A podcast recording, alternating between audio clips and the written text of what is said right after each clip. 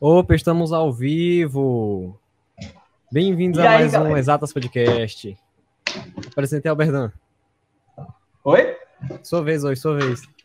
Ah, tá, beleza. Bem-vindos ao Exatas Podcast, onde o papo é sempre produtivo e a gente sempre aprende alguma coisa nova. Hoje, estamos aqui, João, com os fundadores do projeto Go Big, Giovanni e Giovana, né? Parece nome de dupla sertaneja.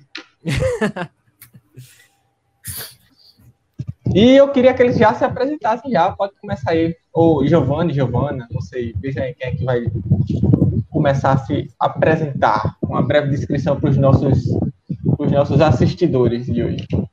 Como sempre, o Giovanni começa. Não, Não, te dou a honra. Foi, tá bom. Beleza. Vou ligar minha câmera, né? Porque assim. Pronto, fica melhor. bicho é parecido. Ele, ele, ele não liga a câmera, mas hoje parece um magnata dos, do, do, É. dos vídeos, tá ligado? Ele senta na cadeira e fica rodando assim. Atrás Não, do. pô, relaxa. Vai lá, vai lá. É, mete então, beleza. Boa tarde aí pra quem tá assistindo. Meu nome é Giovanni. Eu sou o cofundador, vamos dizer assim, do projeto Go Big. A Giovana vai falar mais sobre. E eu só curto Olimpíadas, é isso. Uma descrição breve, é isso. Vai lá, Giovana. Bem, eu sou a Giovana. Você esqueceu de falar de onde você é. Eu sou de São Paulo. E é, eu estou no terceiro ano atualmente. E eu fundei o projeto junto com o Giovanni e outro grupo de amigos. E nós somos grandes nerds. É basicamente essa a síntese. Cara, é. Olimpíada, Olimpíadas é coisa de nerd? Diz pra mim. Rapaz, eu acho que é, viu? Assim, Quem é que. Eu acho que é. Curioso.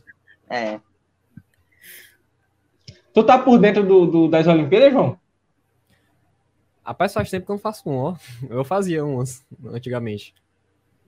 Mas eu sei Tô que eu entrava mesmo porque eu era curioso, que eu queria saber das coisas, porque na escola era tipo aquela coisinha básica, entre aspas, né? Aí na Olimpíada é um negocinho assim, um grauzinho a mais. Pra se lascar, mano. Por isso que é coisa de Também tem nerd. essa tá bom? Aí o cara vai estudar na escola, aí chega na Olimpíada tem assunto que a pessoa nunca viu, tá ligado? Pois- Ou então, é tipo, o cara pega aquele assunto e bota num grau tipo, muito superior. Bicho, É eu fiz uma Olim- Pois é, eu fiz uma Olimpíada de Física há muito tempo.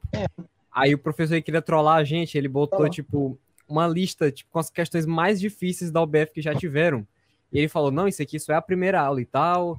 Se você achar que não aguenta, você não tem, não tem problema, você pode faltar a próxima aula. Porque, tipo assim, eram aulas para a Olimpíada mesmo. Era aula extra, né? Aí eu, caraca, se o nível básico é isso aqui, eu não vou nem mais para as aulas. Aí na outra aula não fui. Aí na hora que. Aí, aí depois da outra aula que teve. Ô, João Neto, tu, não- tu não foi não? E não, porque, tipo assim, eu e outros amigos, a gente já tinha vazado já, porque o nível tava muito alto. Aí me avisaram depois que o professor fez isso de propósito pra ir eliminando o povo. Tipo, ele simplesmente pegou as questões mais difíceis e disse que eram, só- que eram as mais básicas. Aí eu, poxa, me lasquei. Foi uma boa, mais ou menos, né? Tratamento de choque, é assim que funciona. É, É. É a vida. Como é que Tá, vocês e- começaram essa vida na, nas Olimpíadas? Era isso que eu ia perguntar já. Eita. E o que que é o, o que é o Go Big, né? O João falou aí, tá botando terror na galera, mas é parece que vocês existem, né? Pra ajudar o pessoal, né? Ou não? É, é isso mesmo. Pra ajudar a galera, tirar esse medo, né? Vamos dizer assim. E Conta tá, respondendo o João, só brevemente, comecei como tu, assim, né? Curioso e tal. E aí passei para a segunda fase da OBMAP, que é a Olimpíada Brasileira de Matemática das Escolas Públicas e agora privada. E aí passei e o professor começou a me incentivar. E aí eu tive minha primeira medalha, conquistei. E aí tomei gosto e tô até hoje. Pretendo continuar, sabe? E aí, Giovana, quer falar da Go Big? Ah, eu me considero olímpica também. Eu vou me reservar o direito de falar sobre. Porque eu gosto bastante das Olimpíadas. Apesar de eu ser, assim, péssima em exatas, meu lado é mais para humanidades. E você tem um predomínio das exatas, né, nas Olimpíadas. Hoje tem a de história, geografia, mas tem uma predominância de exatas. Só que, como o João disse, eu sou curiosa. Então eu vou atrás. é, e eu comecei a fazer Olimpíadas no ano passado. No ano passado eu comecei a fazer. E aí já conheci o Giovanni é, numa competição de astronomia. E aí nós nos juntamos, nunca mais nos separamos. E já posso falar do Go Big? Pode Sobre ser. A aí. Pode sim, claro. Certo. Então, o Go Big está muito relacionado com a nossa história. O Giovanni, é, ele já falou da história dele, que ele é, começou cedo, né? Se comparado a mim, que eu comecei a fazer isso lá ano passado. E não são apenas Olimpíadas, sabe? Querendo ou não, é uma porta para o desafio acadêmico em si. E você, quando você faz a primeira Olimpíada, você fala, putz, eu consigo chegar em lugares maiores que esse. Então, hoje, presenciando a história de pessoas que é, foram em viagens internacionais por causa das Olimpíadas, sabe? Ou que encontraram uma carreira, ou que encontraram o que elas queriam fazer da vida através das Olimpíadas, ou que só acharam nisso um hobby, um jeito de se divertir. É, e para mim foi muito significativo, porque eu sou muito nerd, como eu disse na introdução, e eu gosto realmente dessa coisa de, de me desafiar, ir lá estudar por nada, porque não vale nota nenhuma. Mas é, e o que aconteceu? Eu me senti privada de conhecer esse mundo anteriormente, porque como eu estudava numa escola pública que não tinha acesso às Olimpíadas, eles nem a OBMAP faziam, que a OBMAP é a mais básica, né, que é, geralmente os ensinos as instituições públicas oferecem. E eles não proporcionavam isso. Só que aí, no ano seguinte, eu mudei para uma escola é, privada que investia muito pesado nas Olimpíadas. E eu pensei, putz, eu tinha colegas tão interessados quanto, quanto eu que gostariam de estar fazendo o que eu estou fazendo agora, mas não podem, porque eles essa informação não chegou até eles, sabe? É, as informa a informação, os meios. Então, ante anteriormente, na escola pública, é, a gente não tinha nem a inscrição oferecida. E na escola que eu estava, que eu passei a, a, praticar as Olimpíadas, a gente tinha apoio, suporte, como o João disse, as aulas de reforço, né? E aí é, eu me juntei com o Giovanni e o que eu queria era trazer essa experiência não só para quem podia pagar ou para quem passasse, sabe, numa escola privada que oferecesse isso, mas também para outras pessoas, para quem se interessasse, porque afinal o mundo acadêmico é de todos, não é só de quem estuda numa escola privada ou de quem estuda numa escola que oferece esse tipo de coisa. Então a gente juntou uma comunidade de estudantes olímpicos que são muito curiosos, também nerds, e que gosta de ensinar. E aí surgiu o projeto Go Big. Caramba, é, é coisa para dar com pau, né? É, uma história boa, é uma história boa. Né, tem várias coisas, mas eu vou listar duas que você falou aí que me chamaram bastante atenção. Primeiro, vocês tiveram a iniciativa de ajudar a galera que não tem a oportunidade.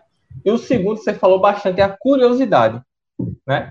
Então, me diz assim, tu, tu acabou de se definir como de humanas. Tu faz as Olimpíadas de exatas também? Qual é a tua relação com as exatas em si? Com as exatas é uma relação de. Ah, o, o Giovanni é apaixonado por exatos. Para é, Giovanni, mim, Giovanni, é uma... Giovanni é do, do grupo já. Para mim é uma relação de amor e ódio. Porque você precisa. Quando você não nasce um gênio com afinidade para exatas, você precisa se esforçar muito e ralar muito para chegar num nível é, de você ter afinidade com as questões e etc. Então, no meu caso, é, é a segunda opção. É ralar muito, é nunca desistir. E aí, é, eu já fiz algumas de exatas. Hoje eu vou fazer a de física também, que nem o Giovanni, vou me arriscar, apesar de não ser muito fã da física em si, porque ela também não é fã minha. Mas eu adoro todas as áreas de conhecimento, sabe? Se eu pudesse, eu explorava tudo. Se eu tivesse tempo, eu exploraria tudo. A parte que eu mais gosto é, foi a de astronomia, que foi até onde eu conheci o Giovanni. A gente se envolveu numa parte teórica uma parte mais prática da astronomia, né, que foi na competição de foguetes, que a gente fez em 2020 e nesse ano também. Então, assim, exatas, é, eu luto com as exatas para conseguir domá-las, entende? Mas nunca desisti. E aí, João, vai falar alguma coisa? Cara, eu, eu acho engraçado. É engraçado, não acho massa que eu, eu me vejo aqui entre é, iguais, entendeu? Que eu sou, tipo assim, doido assim de ficar estudando as coisas também. Eu acho, tipo, massa isso que às vezes eu parava assim, rapaz, eu sou, não sei se eu sou doido assim. Que o povo assim acha que eu sou um robô e tal. Aí o caraca, não, isso é muito mais normal do que eu tava achando, entendeu? Então é bom que tá entre iguais. Sim, Cara, é- é, é- Pode falar, Giovana. desculpa. eu queria falar sobre isso porque é justamente com o que a gente se deparou. A gente acabou juntando um monte de gente que é igual, sabe? Gente que estuda sem ganhar nota para aquilo, entende? Gente que nem o João que se sente estranho. E geralmente as pessoas são muito isoladas, sabe? É, eu não achava que teria mais pessoas assim, tanto quanto a gente conhece hoje, a comunidade que a gente criou. Então é muito bom a gente hoje poder desfrutar dessa comunidade de nerds que nem a gente. Agora, falando nessa, nessa, nessa questão das notas, vocês como estudantes, acredito que Giovana ainda tá. Tá falando que sai, Giovana, agora? Terminou já? Tô no segundo. Terceiro. Ah, e ela... Giovana no terceiro, Giovana no segundo, certo? Isso. Como é que vocês veem essa questão da nota na escola? Atrapalha, ajuda, é necessário? Não é? Qual é a opinião de vocês em relação a essa cobrança de nota na escola? Rapaz, então, em relação à Olimpíada, né, quando, tipo, como o João disse no começo, é algo superior em relação ao ensino que a gente tem na escola. Então, em relação à Olimpíada, vamos supor, para as aulas de matemática, eu meio que não estudo mais, sabe? Assim, bem entre aspas. Às vezes cai assunto que eu não sei, então tem que estudar. Mas então, é, isso aí já me ajuda, porque, tipo, eu pouco tempo, né? Porque eu já estudei isso aí quando eu comecei a fazer Olimpíadas, então eu já tive que estudar o que eu estou estudando hoje, lá atrás. Então, isso aí já me ajudou bastante. Já, tipo, não precisei, sabe? Eu tenho um, um conhecimento maior em relação a isso. E em relação à nota, tipo assim, fazer a Olimpíada para ganhar nota. Acho que vocês já ouviram falar sobre isso. Tipo, ah, faz a Olimpíada aí e a gente dá uma nota aqui na escola. Sabe? Então isso aí pode servir de incentivo. É bom, todo mundo ganha nota aqui fica feliz, né? Então serve de incentivo também. Então é só lucro, só lucro. É, a minha visão é complicado, porque nem sempre a, a nota reflete o que o aluno realmente sabe. Então, a nota é uma tentativa de você ali quantificar o tanto que, que ele estudou naquele, naquele bimestre, semestre, sei lá. E sobre você ganhar nota com a Olimpíada, é uma tentativa, né, da escola de, de instigar esse senso de curiosidade, mas, no meu ver, é, você tem uma influência muito maior da pessoa em si, sabe? Que vai pela curiosidade, vai pelo querer saber, do que pela nota. A nota tem um, um papel menor. Não que não seja bom, mas um papel menor, entende? Que propulsiona a pessoa a continuar. Às vezes, pessoas que começam a fazer por causa da nota continuam porque provam e gostam, entende? E aí vai. Então, às vezes, é uma porta de entrada, né? É um jeito de, de atrair. Mas sobre notas na escola em geral, é, exemplo, agora eu falando na perspectiva de alguém que está tentando entrar na faculdade. É, as provas e as notas aqui não servem muito, porque o que a gente precisa é do rendimento acadêmico é, na hora da prova da, do exame da universidade. Exemplo, o da USF ou da Unicamp. Então, no meu caso, eu acabei de sair de uma semana de provas que, honestamente, atrapalhou muito, porque o estudo é diferente o estudo voltado para o vestibular ou para você conseguir entrar numa prova de um concurso é diferente de uma prova do colégio, que quantifica outras coisas.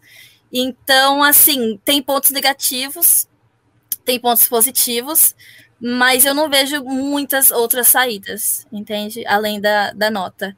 Mas eu acho substancial no, no, no ambiente do colégio de você tentar de todas as formas incentivar. Fala, pô, tenta lá, faz uma vez, se você gosta, entendeu? Nem que seja através de um pontinho na média. Saquei. Porque, assim, é, expondo o meu lado como professor agora, né? Tem uma coisa que eu não sei administrar ainda, né? Tô aprendendo no começo de carreira aqui. Espero aprender ainda daqui pro resto da minha vida. É administrar o não do aluno, sabe? Por exemplo, tem vocês três aqui. Aí eu chego na sala propondo uma atividade que eu acho mó legal. Aí você fala, não, não quero fazer. Aí, tipo, o que é que, o que, é que eu faço depois que eu recebo um não, tá ligado? Aí deu Porque ruim. assim. É, Sabe, porque, porque, por exemplo, é, a OBMAP, né? Você chega, ah, tá, vou fazer a OBMAP, pá, vai valer nota para vocês. Aí o aluno, ele, tá, não quero fazer. Tá ligado? E na escola tem um, um porém, que é você trabalhar com muita gente e você ter que abordar o máximo de pessoas possível, né? Por exemplo, eu não posso chegar na escola e é meu meu sonho era fazer isso um dia.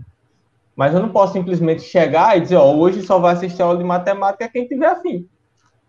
Tá ligado? Então, uma vez um professor um professor fazendo uma live comigo, ele falou o seguinte: o trabalho do professor é dar aula para quem não quer aprender. Vocês, como alunos, né, como, como estudantes agora do ensino médio, qual dica vocês dariam para o professor conseguir atingir essa galera que, que aparentemente não quer? Por exemplo, a Giovana falou: é, às vezes a pessoa não quer, mas ela faz e gosta. Né? Como é que a gente atinge essa galera que, que ainda está em cima do muro, que não sabe se quer, às vezes vai na influência ou tá com preguiça de fazer. Qual a dica de vocês para mim? Me ajudem. Beleza. Eu vou usar a Olimpíada aí no meio, tá? Que é assim. Tá, bater não vale, tá? Bater não pode. Não, relaxa, relaxa. certo. Vamos lá. Galera de hoje em dia, pô, é influenciada geralmente por dinheiro ou por pessoas, né? Então, convenhamos, a gente vive isso no Brasil. Então, se você chega e fala assim, ó, tem uma certa Olimpíada, você ganhar, você recebe uma bolsa de R$ 1.200. E a pessoa fica pensando naquilo. Caraca, 1.200 reais, assim, para quem não trabalha, para quem não paga conta, isso aí é, é ser rico, sabe? E aí, é, começa a fazer a Olimpíada, beleza. E aí, só de começar a fazer, a pessoa já, já tem um interesse, né? Não na Olimpíada em si, mas na recompensa. E aí vem é, OBMAP, vamos supor, né? Um exemplo básico aqui para todo mundo. OBMAP, você é premiado, você recebe lá R$ 1.200 só para estudar no sábado, uma aulinha no sábado assim, R$ 1.200 por ano. Beleza. Sim, só por isso. Aí você já faz na escola e não recebe nada. E aí é, vem outras premiações, viagens. O BMEP proporciona viagens gratuitas. Então, é, você pode viajar, você pode ir com tudo pago. Aí imagina aí, para um aluno que, tipo, tô ali perdido, você fala assim, ô, oh, vem ganhar aqui R$ 1.200 por, por ano, ganhar viagem, ganhar premiações, cerimônias, ser reconhecido, só em se dedicar a estudar uma prova. Então, assim, eu creio que isso influencia bastante. Não é à toa que hoje o BMF aí já proporciona propagandas na TV aberta, né? Eu acho que vocês já chegaram a ver alguma propaganda. E aí mostra um pouco do, dos prêmios. Isso é incentivo dos alunos. No meu ponto de vista, é assim.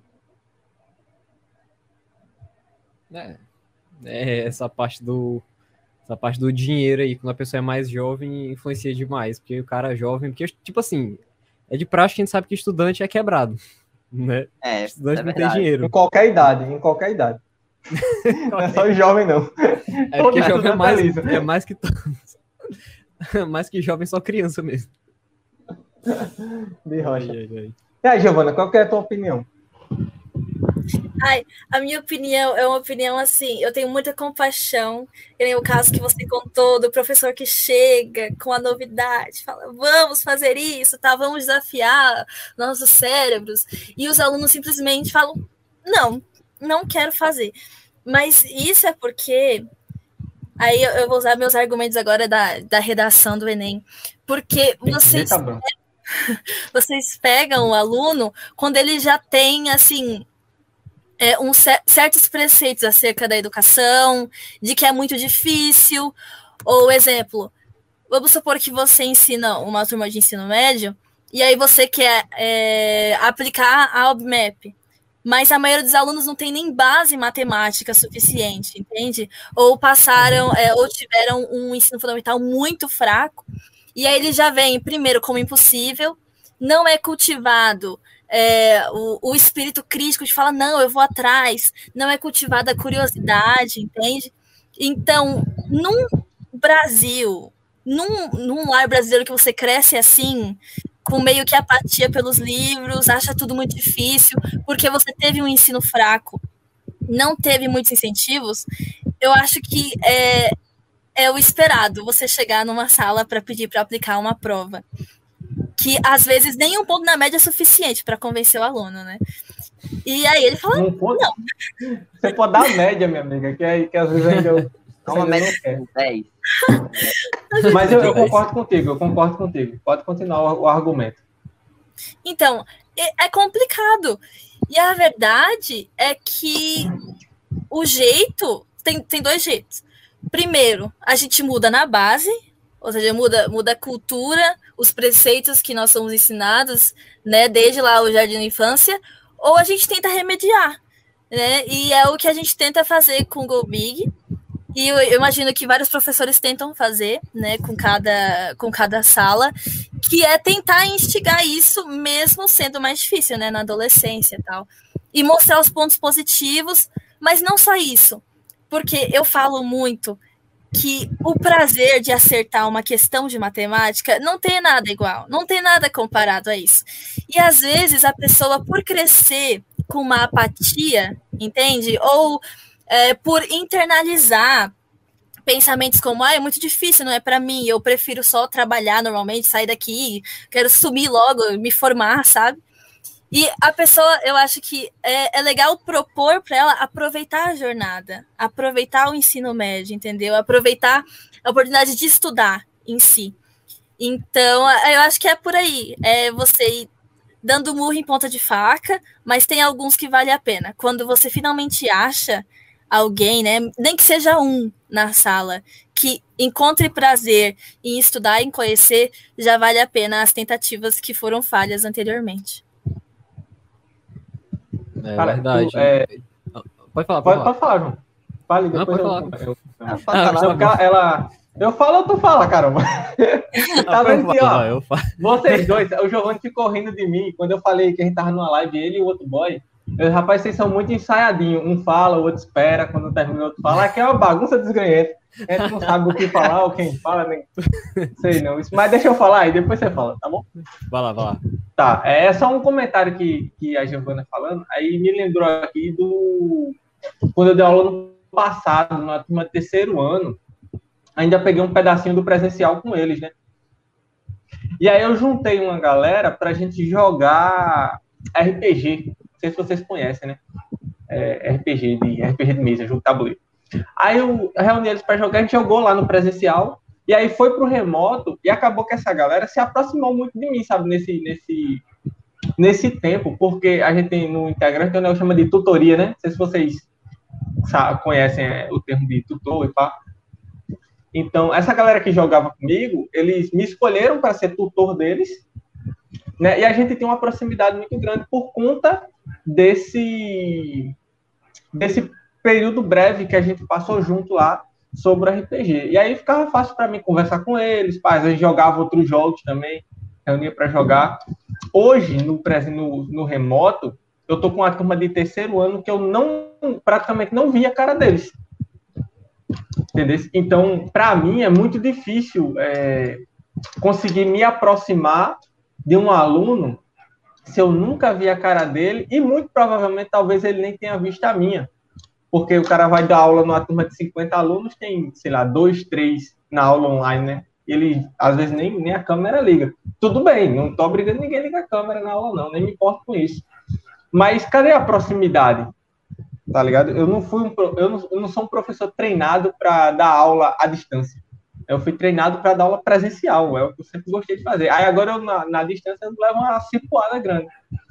E aí, a, a Giovana falando que por mais que você tente dar murro em ponta de faca, que às vezes você encontra alguém que se identifica né, com a sua metodologia, com o projeto que você traz, e, e aí eu lembrei dessa galera e realmente vale muito a pena, por, por menos quantidade que seja, né, é, de aluno. Na turma de 50, vamos dizer que, sei lá, 5 ou 6 estava ali comigo conversando praticamente todo dia para resolver alguma coisa, procurar alguma coisa nova.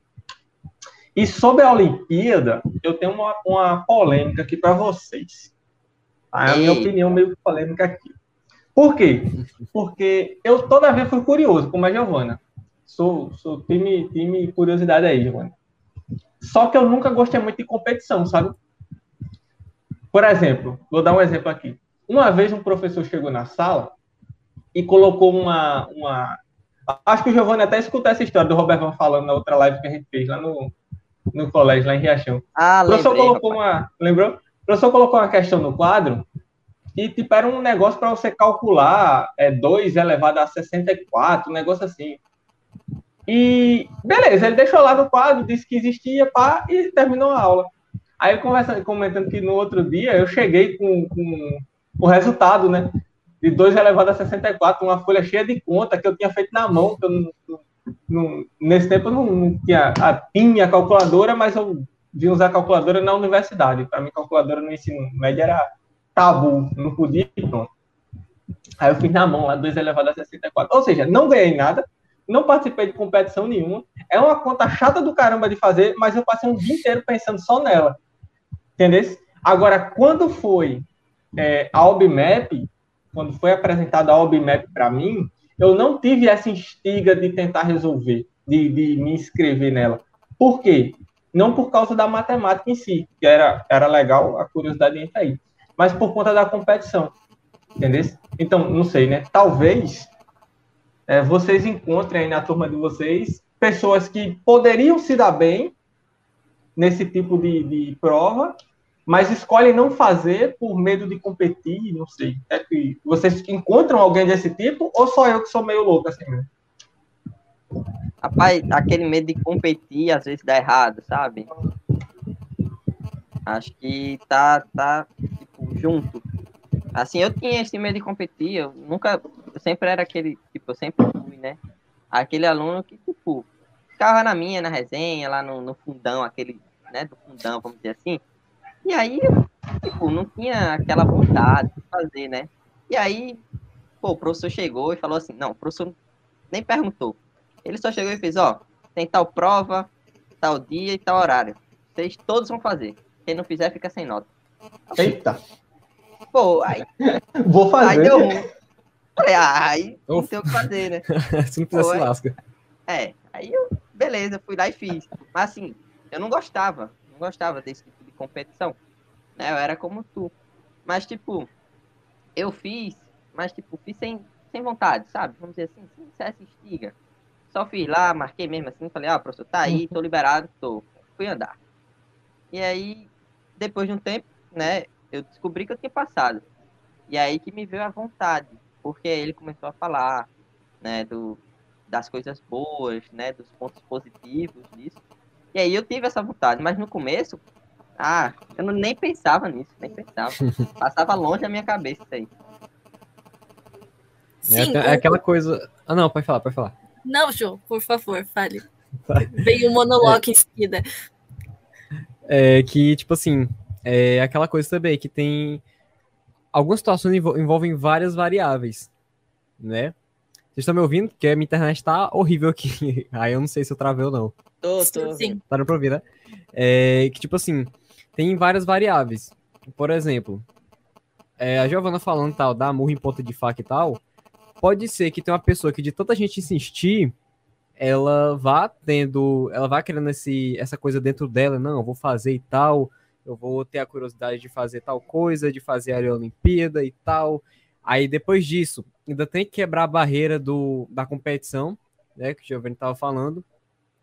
E, tipo assim, a cada barreira que vai sendo quebrada, mais variáveis vão sendo envolvidas e, tipo assim, mais difícil é uma pessoa ter aquelas características específicas de ter a curiosidade, de ter a vontade e de não ter esse medo da, da competição. Entendeu? É, então, por isso que eu acho que, tipo assim.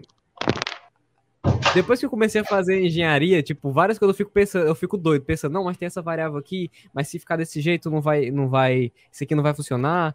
Só que, tipo assim, a gente tem que fazer os, é, tem que fazer os projetos meio que pensando no que, que vai ajudar a maioria. Né? Então, se a gente está, por exemplo, tentando convencer um grupo de alunos a participar de alguma Olimpíada, mesmo que a gente saiba que não vai servir para algumas pessoas, vale super, super a pena é, tentar, né? Porque a gente vai colher alguns frutos bons no meio daquele tanto de gente ali. Sim, eu acho que é, o, o Giovanni pode compartilhar dessa, desse, desse sentimento. Quando a gente descobre, eu fazendo, eu quero compartilhar esse sentimento com outras pessoas, de que é muito bom sua primeira medalha que você ganhasse, fala, nossa, meu Deus do céu, eu ganhei e tal. E não só isso, mas o processo em si. E ele te ensina muitas coisas. E sem falar que dá experiência também, esse fator da competição, que eu já adianto, eu concordo com o professor, eu odeio competição, mas esse fator da competição te ensina mais para frente a lidar com ansiedade ou a lidar às vezes com a insegurança, entende? Então são coisas que eu, o Giovanni antes ele fala, ele falou muito bem que ele não era competitivo. Hoje ele é super competitivo, super seguro, porque ele queria competir comigo na competição de astronomia. Mas, eh, né, Giovanni? Depois Mas... eu conto isso, relaxa. Ah, por favor, conte. Mas a, o processo da Olimpíada, não só o resultado final, mas ele amadurece você, te dá autonomia, te dá disciplina, entende? Então, realmente, só chega lá no final, depois das suas, su, das suas inúmeras variáveis, João, só chega lá no final quem realmente for perspicaz. Verdade. Rapaz, ela tava falando, ela tocou no assunto muito problemático e curioso, certo? E polêmicas. E Meta bronca. Polêmico, polêmico. E foi o jeito que a gente se conheceu. Não é como todo mundo aí que conhece aleatoriamente, não. A gente foi um jeito diferente, certo? Tinha lá a Olimpíada é, de foguetes, né? A Mobpoint, a Mostra Brasileira de Foguetes aí eu, pô, eu, eu sempre fui com, com, aquele, com aquela vontade, né, de ganhar uma medalha. A Olimpíada Nova, meu primeiro ano fazendo. Falei, não, vou medalhar, vou medalhar. Fiquei lá, ó, semana toda, no computador aqui, porque era virtual, sabe? Fazer um foguete virtual. Eu ficava estudando aquilo, fazendo um foguete maior, menor tal. Beleza. E aí ganhava quem tivesse o maior apogeu, certo? E aí eu já tava com o meu apogeu altão. Porque assim, a gente tem um grupo de Olimpíada e eu tava perguntando a galera direto. O que, que é apogeu? A galera... Ah, apogeu é a distância que ele vai pra cima, sabe? A maior distância que ele vai. Hum. Ah, o é máximo, né? É. E aí a galera do grupo tava com seus 200 metros, eu tava com 600, tava... Caraca, oh, oh, oh. tô no alto, né? E aí eu, beleza. Enviei. E aí chegou o dia da cerimônia, né? E aí, e aí eu assisti na live aqui a transmissão ele lendo, né, os premiados. E aí, vamos lá. Maior apogeu do, do fundamental. Chegou no, no, meu nível, né? Maior apogeu foi de Giovanna. Aí eu falei, caraca, sou eu, Giovanna. Não, peraí. Tá errado esse negócio. eu falei, caraca, me passaram. Eu fiquei naquela, não, não é possível. Fiquei o dia todo aqui. Voltei no, no aplicativo, comecei a mexer, mas não, não é possível ter me passado. Eu fiz o, o perfeito, e eu falei, caraca, eu vou saber quem que é. Eu vou procurar quem que é. Vou procurar saber, vou saber o que, é que ela fez. Lá fui eu no Instagram. NASA me contrata.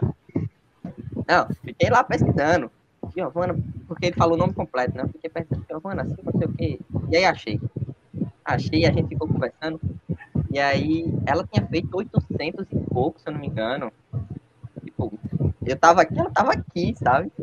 Nem eu, eu lembro, e ele lembra do, da métrica. Foi um impacto tão grande do menino. Ah, é, aquele, é aquele velho ditado: quem apanha, quem apanha eu esquece. Ia falar isso. Não, quem, quem bate esquece, quem apanha lembra. É.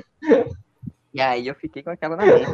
Falei, não, vou fazer o seguinte, vou conhecer e aí vou saber o que, que ela fez, né? E aí a gente ficou trocando essa, essa ideia e tal. E aí a gente conheceu. E aí ela veio com esse intuito de juntar a galera, e aí, como eu conhecia mais pessoas da área olímpica, era o primeiro, tipo, uma das primeiras Olimpíadas dela, não sei se era a primeira. E aí a gente se juntou e fez o Gobig. Então, uma história bem doida, de amor e ódio, vamos dizer assim. Eu tive muita raiva no começo. Sério. De Stalker, isso sim. Foi Stalker. Stalker também. Stalker, Stalker. Foi. Profissional, diga aí. Foi procurar ah, pelo nome completo. completo. Encontrei o FBI, meu filho. Tá por fora. Foi maluco. Foi maluco. Agora eu tenho duas perguntas para vocês. Se vocês acharem que já está dando de responder.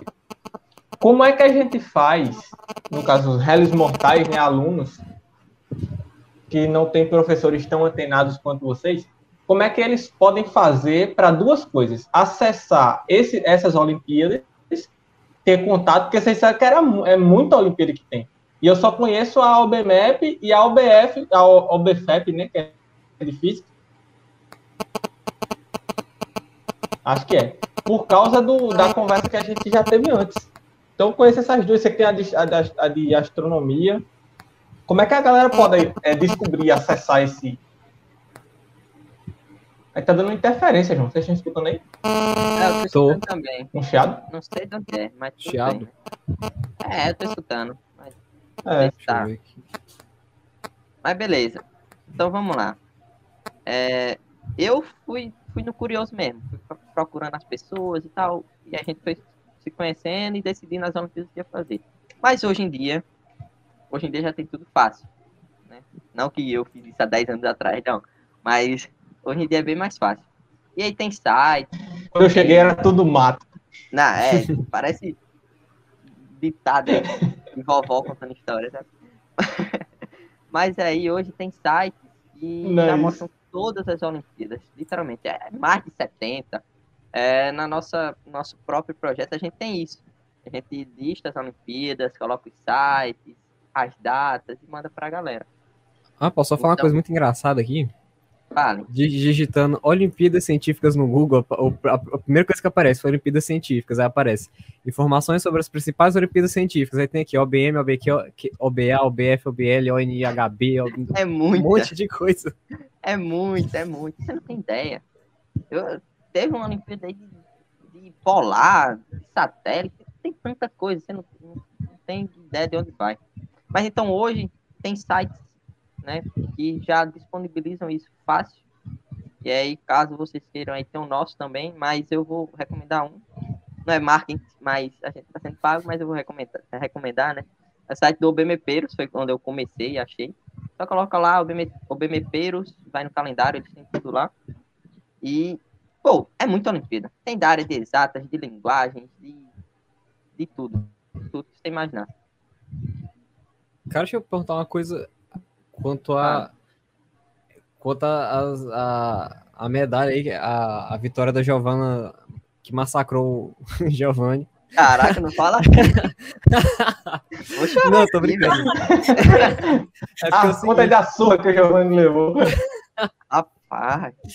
é porque assim, eu queria saber como é que vocês. O que que vocês fazem e tal pro foguete subir, né? Tipo, o que que vocês fazem, tipo, as contas, o que que vocês têm que levar em conta, se vocês Ah. trabalham aquela coisa da equação do foguete, ou se vocês, não, é muito difícil, não quero me importar com essa desgraça agora. Como é que vocês, como é que vocês fazem isso? É. A vencedora fala, né? É uma boa pergunta. Não, o Giovanni fala porque ele ficou fazendo esse foguete décadas, trabalhando. Todos os dias ele ia fazer. Mas como foi algo. É porque assim, a Mob Fog, Ela tá ela é sapateando em cima de tu mesmo, Giovanni. Aí tu demorou décadas 10 pra ela fez um dia, tá ligado? Ah, Não, É. ele, ah, ele, ele passou uns meses fazendo esse foguete. E a Mob Fog, ela é prática e física. Então as pessoas fazem o foguete na garrafa PET e tal. Tem várias modalidades. Mas era o ano de pandemia. Então eles tiveram que achar uma alternativa para conduzir a Mob Fog, apesar de não poder ser físico. Então não dava para medir o alcance do foguete para sair para fora, tal. Então eles fizeram isso num software, que foi onde a gente fez os, os nossos modelos de foguete. Só que o tempo estava muito apertado. Então foi experimental mesmo. Era tentativa e erro. E o Giovanni pode contar mais. Mas ele ficou muito tempo aí mexendo no foguete. Tá, é literalmente isso. A gente teve que ir pro modelo remoto, né? A gente começou a ter tudo remoto. E eles não podiam colocar pra gente fazer de garrafa PET, ir em um lugar e soltar o foguete. Pra não aglomerar e coisas assim. Então eles criaram esse software aí e a gente começou. E aí, pô, olhava no Google, olhava no YouTube e era nada. Eu falei, como é que eu vou fazer isso aqui? e aí tinha que, como ela falou, tentativa e erro. Tinha que seguir as regras, que eles colocavam uma regra, né? Seguir as regras e ir alternando. Tal, eh, diminuir aqui, aumentou o apogeu. Esse aqui é melhor, deixa assim. Ah, aumentei aqui, aumentou o apogeu, deixa assim. E aí eu fui indo, fui vendo, sabe? E aí deu certo. Dá pra ir aplicando as Cê- derivadas. vocês fazem um programa de computador, é isso? Deu menos, deu mais. Eles, não sei se é deles, acho que não é deles não, mas tipo, Não. eles passaram um programa já, sabe? Falaram assim, ó, entra nisso aqui, coloca tal motor e essas regras aqui. E aí a gente tinha que ver quanto que dava, sabe, o apogeu. E aí tinha que ir variando. Hum, Mas tipo, Hum. tinha altos gráficos lá, né? você podia ver os gráficos, coisa bem, bem legal. Mas a gente, eu mesmo particularmente não usei nada de equação, coisa do tipo não. Sim, é até muito contraditório, João, porque eu sou horrível em física. E eu ganhar um prêmio em astronomia é assim, o que, que você fez? qual, qual foi o truque? Mas é, eu tive a sorte de ser tentativa e erro. Assim como é também na, na prática e, e normal, né? Que é na garrafa PET e tal, é muito de você observar, ver o que favorece e ir mudando até chegar no, no patamar ideal. Então foi assim sem, sem matemática, sem física, infelizmente. Aí eu pensando, não, o povo vai usar a equação do foguete. O povo é, tipo, é, outro nível. Geniais. Aí o caraca. É mais fácil. Cara, já mas vocês estão ligados como é que mais ou menos. Hã? Pode falar, João. Termina o raciocínio. Foi. Não, tipo assim, eu não Alô? sei se vocês acompanham, tem um canal. Parece que é Ciência Todo Dia. Vocês acompanham esse canal? É um lourinho com cabelo grande. Já vi, sim. É, eu já, um, já ouvi falar. Tem um ah, vídeo que ele tava tá falando é do, sobre... Do Pedro. Hã? É, do Pedro Loss. E ele falando de um vídeo do lá Pedro. da equação do foguete, dele falando lá que quanto mais pesado um foguete, mais combustível tinha que colocar, só que quanto mais combustível, mais pesado ficava, e ficava nessa, nesse vai e vem, ao cara tinha que calcular tudo. Isso aí, gente, eu, vivi, eu vivi isso aí. É doideira. Sim, vivemos, vivemos. Ou seja, vocês não usaram lá os logaritmos neperianos, não. Tipo, só tentativa não, a gente, a gente foi vendo, sabe? Tipo assim, porque tinha que ter uma massa de 200 gramas. E aí era o seguinte, e tinha que ter estabilidade entre 1 e 2, vamos dizer assim. Um exemplo. E aí, quanto mais peso você colocava, beleza. Melhorava o foguete. Porém, a massa subia dos 200. E aí a estabilidade caía. E aí você ficava, pô, como é que eu vou fazer isso aqui? Aí tem que colocar o peso mais na frente, outro mais atrás variando até achar o perfeito. Coisa uhum. doida. Eu imagino. Sim, aí eu, eu, eu ia comentar agora, vocês falam de, de foguete e simulação, tem uma parada que eu tô viciado ultimamente, que é Polybridge. Estão ligados já no jogo das é pontes? É você tem que construir as pontes? Tô ligado. E esse negócio é pago ou é grátis? Eu baixei pirateado, o YouTube que não me bloqueia aqui. Baixei de graça, na, na... mas tá 10 pontos, acho, na Play Store. Eu não sabia se ia gostar do jogo, então eu vou baixar a pirateada aqui. Um dia, se eu quiser comprar, eu vou lá e compro. Mas, cara, é muito massa. Eu tô viciado em ver vídeo, porque tem uns engenheiros que jogam, tá ligado? Aí, uhum. não que eu tá, tá, tô aprendendo muito agora de engenharia, mas tem uns conceitos muito massa, velho, de, de, de, engenharia. Porque, assim, você. você é, talvez você se enquadre no exemplo do foguete, né? Você acha assim, quanto mais material você colocar, na ponte, mais resistente ela vai ficar. E não, tá ligado? Às vezes o cara bota uma madeirinha, puxa um cabo, e o cabo ele suporta muito mais do que, do que uma tonelada de madeira que você colocar lá. Então, é, talvez o exemplo do foguete meio que sirva para isso aí, para a galera aprender na prática como é que funciona os negócios das coisas. E, e, e, eu sempre bato na tecla da, da curiosidade aí, como a Giovana Giovana falou antes. Pra que bexiga eu vou jogar jogo de ponte? Me diga. O que é que eu vou ganhar na minha vida jogando coisa, procurando joguinho de ponte na internet? Não ganho nada. Mas, Mas em compensação, você aprende. Eu vou poder criticar os engenheiros depois, rapaz, essa ponte aqui, o cara era para ter botado um cabo, pá. Rapaz, era melhor, né? Não? Mas eu acho muito massa esse e, e, eu acho que na faculdade de engenharia tem também né, essas construção, essas competição para ver quem faz um edifício. Eu já vejo em vídeo na internet. Tem, João, tá ligado? Se tem. Hum, Fazer ponte eu acho com palito, só prédio, essas coisas assim. Bicho, eu já vi, só que tá na internet, eu já vi um joguinho. Inclusive, eu joguei até ontem que eu saí. Aí tem um, tem um restaurante aqui na minha cidade, que o nome é Checkmate. Aí é cheio de jogo lá. Aí, óbvio, obviamente, tem uma taxazinha a mais por causa dos jogos. Aí tem um joguinho lá muito massa, que é tipo uma torrezona de madeira. E as, as madeirinhas estão todas encaixadas. Então tem as madeiras assim, é, assim, outras assim, outras assim, outras assim e tal, vai tudo tá encaixando. Aí tem que, tem que tirar de baixo e colocar em cima. E eu, tipo assim, eu estudando engenharia, o caraca, vai, vai dar coisa errada aqui. Aí, tipo assim, os caras tirando, tira embaixo, tipo, tira os lá da base e coloca lá em cima. Aí viu, João Neto, viu como não caiu e tal. Eu, oxe, mas ficou muito instável. tipo assim, tem que ir tirando com, pra ter cuidado. Aí os caras tiram lá de baixo, aí só porque não caiu. Aí olha, viu como caiu? Oxe, mas tu deu um sopro aí o negócio caiu.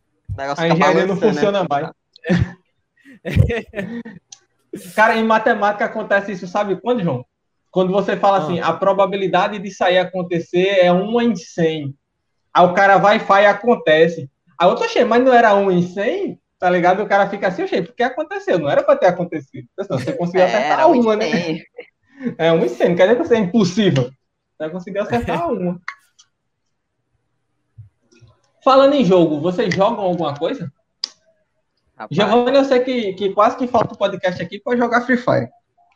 É verdade. Cuidado, peraí. Um Ele falta reunião pra jogar. Nossa, Polêmicas, Ei. tretas. Giovanni, cadê você, Giovanni? Já tô indo.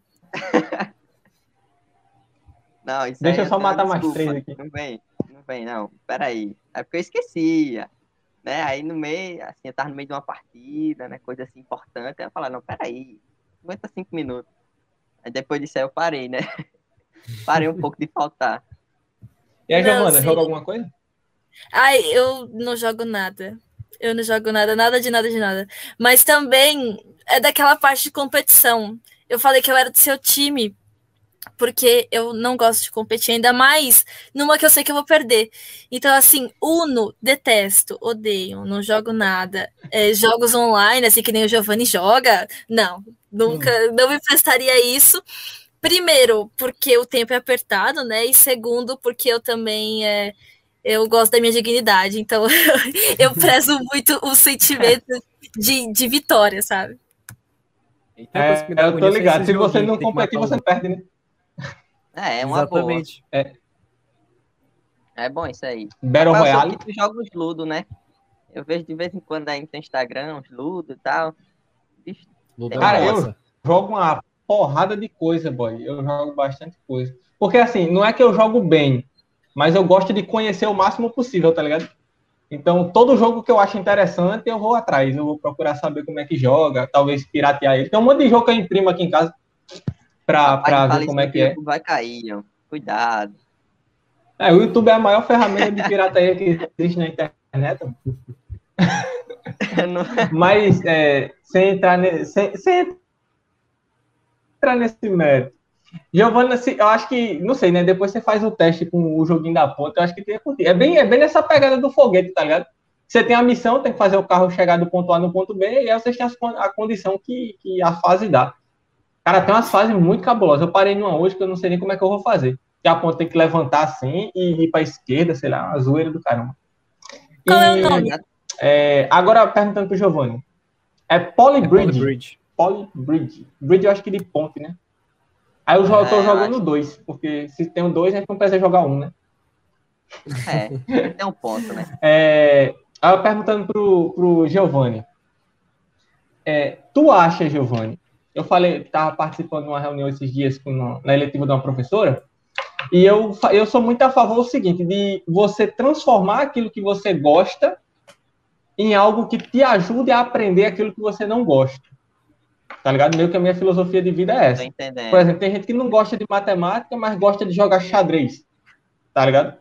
Pode não ter nada a ver uma coisa com a outra, mas se você usar, por exemplo, a dedicação do xadrez, né? O xadrez exige você estudar aquilo ali. Se você usar pelo menos 10% disso para aprender matemática, você vai ser, vai ser bom em matemática. Tem gente que gosta de, sei lá, pintar e não gosta de matemática. Esse cara, pintar aí matemática, por exemplo, você gasta tempo pintando, não é fácil. É, às vezes você erra uma besteirinha, fica pouco, estraga o desenho, aí depois tem que voltar. matemática também acontece isso, tá ligado? E aí, a Errou minha pergunta para a você é: É isso. o, o... Oi? É aquele negócio, é errou um número, errou uma conta. Errou um pouquinho ali da. Da É, exato. Perdeu. É, perdeu tudo. Ei, rapaz, aí só me traz mais Perdeu o desenho. Aí você tem que, tem que universidade. remediar. Horrível. Mas deixa eu fazer a Vocês- pergunta para ele, que aí tu Tá. comenta. Que é o seguinte, é, tu joga Free Fire. Muita gente joga Free Fire hoje, alunos e tudo mais. Verdade. E pais e professores, é, alguns, né, não generalizando aqui, mas meio que vetam isso dos alunos. Claro que jogar Free Fire na hora da aula é uma porcaria, não vai atrapalhar tudo, né? Não é uma boa ideia. Mas talvez tivesse um meio termo aí, tá ligado? Tu, tu consegue ver esse meio termo? Existe alguma forma de, de mesclar o universo do estudante, seja lá o que for que ele gosta de fazer, com a, a parte acadêmica, a parte da, da, da escola, que muitas vezes eles não gostam? Rapaz, tem muita coisa envolvida e às vezes a pessoa não percebe, né? Tipo assim, é, vamos supor que é uma situação, talvez a maioria não entenda, né? Mas eu tô lá em um jogo, né? E no Free Fire, não sei se vocês sabem, mas é um jogo de tiro, né? Tipo, você cai no mapa e pega umas armas, vai no intuito de matar os outros, certo? E aí vamos supor que você tá lá com os melhores itens e morre para um que tá com pouco item, vamos supor. E pô, você vai ficar muito, com muita raiva. E aí, um dos modelos, né, que, tipo assim, um dos métodos que podem puxar para o lado acadêmico é isso. Saber ter autocontrole, né? Pode parecer, tipo, difícil, assim, porque você às vezes não percebe, tá na situação ali de lazer, tá jogando, às vezes não percebe. Outra coisa é a dedicação, compromisso, assim, né? apesar de eu não ter muito, né, Giovana? Mas assim, tô, tô acostumando com isso. E em relação a, tipo, puxar para matéria, é, tem vários jogos que influenciam, né? Tipo, tem, não sei se vocês conhecem, mas tipo assim, tem Olimpíadas que é só de jogos. Não sei se você sabe, é, é jogos. E uhum. assim, você não percebe, mas tá jogando e aprendendo. Sabe? Às vezes tem, tem conteúdo de matemática lá dentro, de história, às vezes traz um enunciado de algo que aconteceu no passado. E aí você tá estudando aquilo e ao mesmo tempo jogando, sabe? E aí, assim, você não percebe na hora, né? Porque você tá num momento de lazer e coisas assim. Mas quando chega na situação real, sei lá, de prova ou de concurso, e aí você lembra, ah, eu tive, eu consegui ter um autocontrole quando eu tava com muita raiva, quando eu tava jogando aquele jogo. Por que, que eu não posso me concentrar para ter esse autocontrole e conseguir fazer essa questão? Eu, eu tenho esse potencial, eu sei. Às vezes eu não consigo, mas aí eu lembro disso e aí me faz, sabe, me, me estabelecer novamente, sabe? E aí eu consigo. Então, tem tudo a ver. Às vezes a pessoa não percebe, porque realmente é como se fosse um vício, mas tem tudo a ver. É verdade, verdade. Eu ia falar um negócio e eu esqueci. Aí entra aquela pegada do. entra aquela pegada dos jogos educativos, né? E, e a gente, como professor, é muito cobrado o seguinte, eu vejo o pessoal cobra muito, não só de mim, vários outros professores, principalmente quando vai trabalhar com o jogo. É, o jogo ele ter uma intencionalidade. Por exemplo, se eu vou ensinar matemática com um jogo, eu tenho que trazer conta, tá ligado? Eu tenho que trazer, como é que eu vou dizer, perguntas da matemática dentro Colocar do jogo. conteúdo lá Por dentro, exemplo, né? no Free Fire mesmo. É isso, tem que ter um conteúdo, tá ligado? Aquele conteúdo quadrado que a gente tem que tem que dar. É, é ruim dar o conteúdo? Não é. Mas eu penso o seguinte: tem como. É, é, não sei, né? Teoricamente, na minha cabeça, ainda estou adaptando essas ideias. Mas teria como é, dividir os momentos. Entendeu? Por exemplo, uma coisa que eu falei outro dia na, na, na reunião que eu fiz com a professora foi o seguinte: eu reuni um grupo de alunos, essa galera que eu falei para vocês antes, para jogar Among Us no tempo que estava rolando o Among Us. E aí a gente jogando de boa, sem se preocupar com, com matéria, sem se preocupar com nada, só jogando. E aí veio a ideia na minha cabeça de dar uma aula com Among Us. Entendeu? Então o que é que eu fiz? Eu peguei o, o jogo e levei o conceito de probabilidade, que tem aquela parada de, de ser o impostor, aí tem dois impostores, aí não sei o que, o pessoal de se escolher tal cor, a chance é maior. Aí eu levei esse conceito de, de de impostor para aula. Né? E aí eu dividi, fiz dois, fiz dois momentos. O primeiro momento, a gente estava jogando lá de boa, sem compromisso, e aí do nada um aluno perguntou um negócio desse, né? Qual era a chance de ser impostor, alguma coisa assim que veio na minha cabeça na hora. E depois eu dei a aula sobre isso. Ou seja, eu não levei o conteúdo dentro do jogo. Eu deixei a galera jogar e estava lá me divertindo também. Aí depois é que a gente resgatou os conceitos de jogos. No caso do Free Fire, é um jogo que eu particularmente não jogo porque eu sou ruim, né? Sou muito ruim nesse tipo de jogo. Daquele cara que tá morrendo, antes de cair no chão, o cara já morre. Sou eu. Mas eu entendo que tem muito aluno que gosta. Inclusive, tem um aluno, um aluno meu do ano passado que ele jogava competitivo de, de, de Free Fire também. E ele ficava, ele, ele ficava doidinho quando eu falava de Free Fire na aula. Tipo assim, eu ia dar um exemplo, às vezes até fora de contexto. Mas eu ia dar um exemplo, aí pá, falar no Free Fire, tá ligado? Não, quando você vai pegar um item, não sei o quê, e pau, leva um tiro, falando dessas coisas. E ele curtia, ele curtia isso porque é uma coisa que ele tá acostumado, né? E é um exemplo que eu sempre gosto de dar, as questões do Enem. O Enem, ele faz isso muito bem quando quer, que é pegar elementos da cultura do aluno, né, da cultura pop, nas questões. Tipo aquela questão do Harry Potter, eu não canso de dizer isso. O pessoal saiu do jornal, caiu Harry Potter no Enem. Não, pô, tá ligado? Saiu só o nome dele lá, só tem o nome dele para fazer os anagramas. Mas só porque tinha o nome do Harry Potter, já foi um, um, alvoroço danado. A galera já, já, como é que eu posso dizer? Já deu mais atenção àquela questão ali. Então, é, eu acho, na minha, na minha opinião, né? Aí a Giovana vai dizer, rapaz, o Giovanni deixa de assistir reunião para jogar. Tá errado, Giovanni. Vai levar caramba. Mas dá, dá para você, como o Giovanni falou aí, dá para você usar isso que você inconscientemente aprende no jogo dentro da sua rotina escolar, né? Acho que falta a galera se atinar para isso. Atinar, rapaz. Tipo Ludo.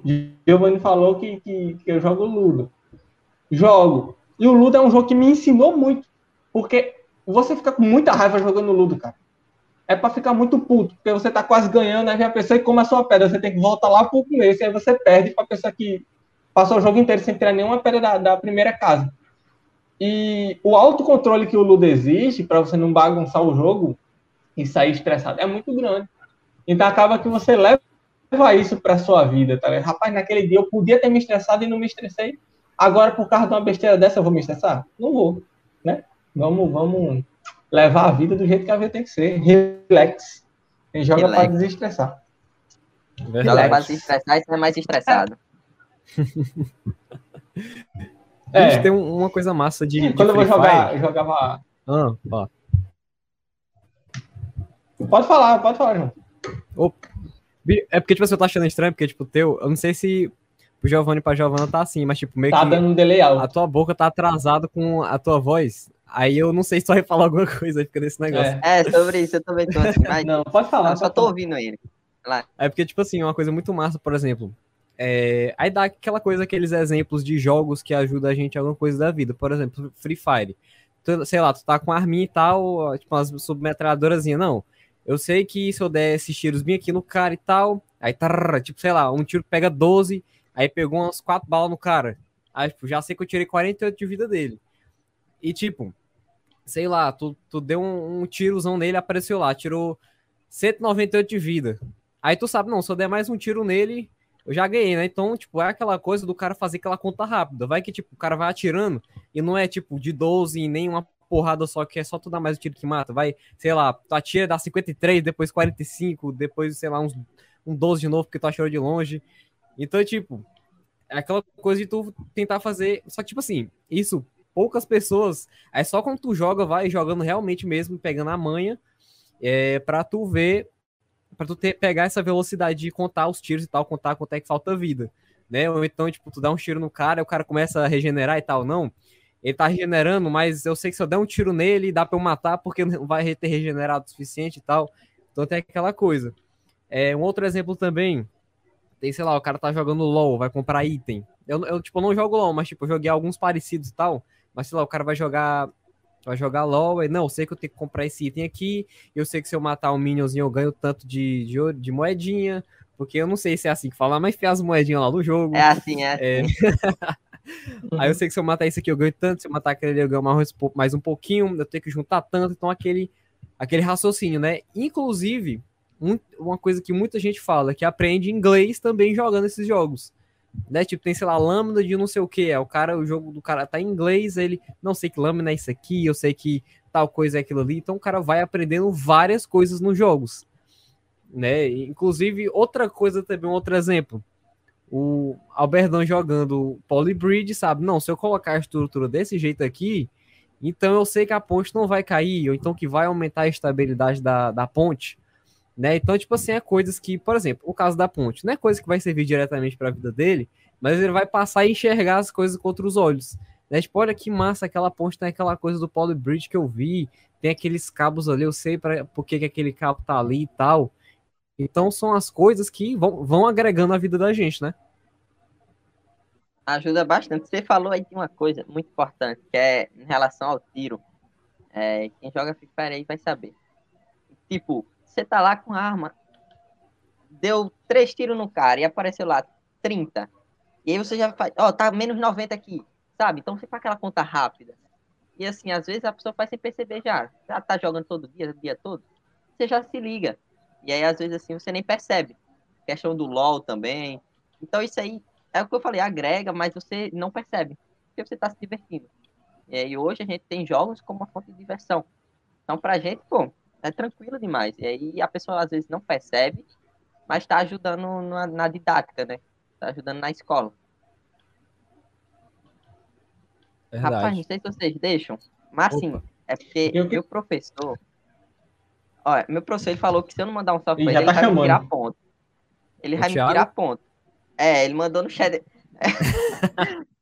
então, salve aí pro meu professor, pra Letícia, pra George, pra galera que tá assistindo. Né? Eu não quero ficar sem ponto, não, pelo amor de Deus. Pode continuar. Bora dar uns comentários aqui. Não, manda um salve direito, pô. Tá, vai que ele dá uns pontos ah, aí. Beleza. Leia, João, manda um salve pra eles aí. Meu professor querido de matemática, Tiagão, né? Tiago. aí. Aí, aí. Aí, deixa eu ver aqui. É, o primeiro que o Dino ZN, ele começou reclamando que a gente não tinha começado, né? Poxa, Dino, tem que esperar um pouquinho, cara, se acalme. Aí o Guilherme botou aqui, eu não sei se é falando como se fosse uma palavra ou se é falando oh, em sigla. Deixa, deixa eu só falar uma coisa aqui, João. Ah, vai lá. Se eu falar uma coisa para ele, para ele ficar. Geralmente, olha, geralmente, quando a gente demora a começar, a culpa é minha. Tá? É, Geralmente sou eu o culpado do, de não começar na hora. Pronto, era só isso que eu queria deixar registrado. ai, ai. Aí o Guilherme Antônio colocou aqui MOBFOG, eu acho que isso aqui é alguma. É a Mobfog. A de ah, Mobfog. Aí colocou aqui, reunindo jovens talentos. Letícia Nascimento, é massa ver jovens nessa idade tão empenhados em Olimpíadas, coisa mais linda. Tipo, é realmente, tu vê o cara ali, tipo, empenhado ali, vendo as coisas que estão além do conteúdo dele, né? Porque não dá nem para comparar o conteúdo de, por exemplo, Enem com Olimpíada de qualquer coisa que seja. Né? Tá um grau assim, tá um grau assim a mais. É, George mandou aqui podcast top, parabéns a todos, obrigado. Letícia Nascimento, prestigiando meu amiguinho Giovanni, só me enche de orgulho. Márcia mandou aqui boa tarde, boa tarde, Márcia. Tiago Ferreira mandou aqui, grande Giovanni. Disse que ele não ia mandar um salve, né? Ele mandou. Aí a. Cadê? Onde é que tava? Eita, eu perdi aqui. Ah, a Letícia mandou que ele não manda salve para nós. Tá Chamou de ingrato aí do Thiago. Chamou de ingrato. Caraca! Disse que ia tirar ponto. aí a Letícia que já tá feliz. O oh, salve veio, aí sim. Zawad, eu não sei se é Zawad, Zawad, Zawad. Zawad. Ele quer o salve Zawad. também. Pronto, um salve pra você, Zawad. tá com famoso. O Thiago já. mandou aqui para não falar de LoL, falem de Dota 2, principalmente pelo campeonato que está rolando. O Márcio aqui, tipo, eu não faço a mínima ideia dessas coisas de é jogo. É porque, assim, deixa eu explicar rapidamente. O LoL ah, e o Dota são, tipo, é, inimigos, sabe? sempre ficam, ah, Dota é melhor, LoL é melhor. E eu fico tirando onda com ele, porque eu sou Team LoL, tá ligado? E ele é Team Dota. E aí no meio da aula a gente conversando, eu falo, não, LoL é bem melhor. E aí ele fica tirando onda. Então, a gente vai falar do LoL também, tá, Tiagão? O Dota, o Dota, hein, João? O Dota é tipo. O Dota é tipo o Beatles dos MOBA, tá ligado? É isso. E o LoL é as bandas que vieram depois. São melhores, é mas a galera respeita muito quem veio primeiro. É. Olha a polêmica, dizendo que as bandas que vêm depois dos Beatles é melhor do que Beatles. Eita, alguns são. Ah, Mas é aquela coisa, tipo, Beatles abrir as portas pros outros, né? Mostra eu falo isso resenhando, pode fazer falo, isso falo mais pra, pra perrear mesmo quem é fã. É tranquilo, cara. Rapaz, Outro dia eu falei que Michael Jackson era ruim. Falei que Michael Jackson era ruim, eu quase que apanho da minha noiva e da minha mãe. Ameaça de morte. Oh? É, é, brincadeira, pessoal, é brincadeira. São, são bons. Mentira! ah, tá, vocês estavam falando na hora aí de, de, de, errar a conta e tal, em questão. Tipo assim, ó. É, Alberto já te, foi, fez uma ponte que tu precisou usar um monte de, tipo assim, formando tipo um monte de triângulozinho para informar. Já a, tre a treliça. Tipo, a treliça. Exatamente. É, tipo, é assim, a base, é a base do negócio. É, porque, tipo assim, treliça, o triângulo é uma das formas, assim, mais, mais estáveis, né? Por exemplo, se tu pegar um quadrado e, sei lá, pegar palito de picolé e prender todos, se tu for mexendo assim, tipo, os vértices for mexendo assim, aí meio que vai dobrar, entendeu? O triângulo não, tu pode tentar mexer para qualquer lado, tipo, apertar, puxar assim, ele não se mexe. Então, por isso que treliça é um... É, é, é o triângulo, que é uma das formas ali mais estáveis né, para construção, que ela não vai se deformar. E tem umas. Eu tive uma disciplina semestre passado que eu vou ter esse assunto de treliça de novo agora, só que, tipo assim, pior, já tô, já tô até rezando aqui. Mas no semestre passado, meio que tinha um monte de treliça, e cada ponto ali da treliça, cada vértice dos triângulos, a gente chama de nó. Né? E a gente tem que calcular ali as forças em cada nó. E como o objetivo é, da estrutura é ficar parado, então, em cada nó, as forças que vão chegando, a gente tem que ver se é, sei lá, de tração, ou seja, se tem uma, uma, uma, uma parte da treliça aqui que tá puxando, ou então se é de compressão, se a força tá apertando assim, entendeu? Aí, meio que se a gente errar uma, um nó, a gente erra todos, porque um nó tem várias forças chegando nele. Se a gente descobre duas forças que estão chegando nesse nó, e se a gente erra esse, ó, esse nó, a gente errou essas duas forças. Então a gente vai errar todos os nós que estão vindo. Entendeu? Tipo, então essa é uma das piores matérias pra gente, pra gente errar alguma questãozinha.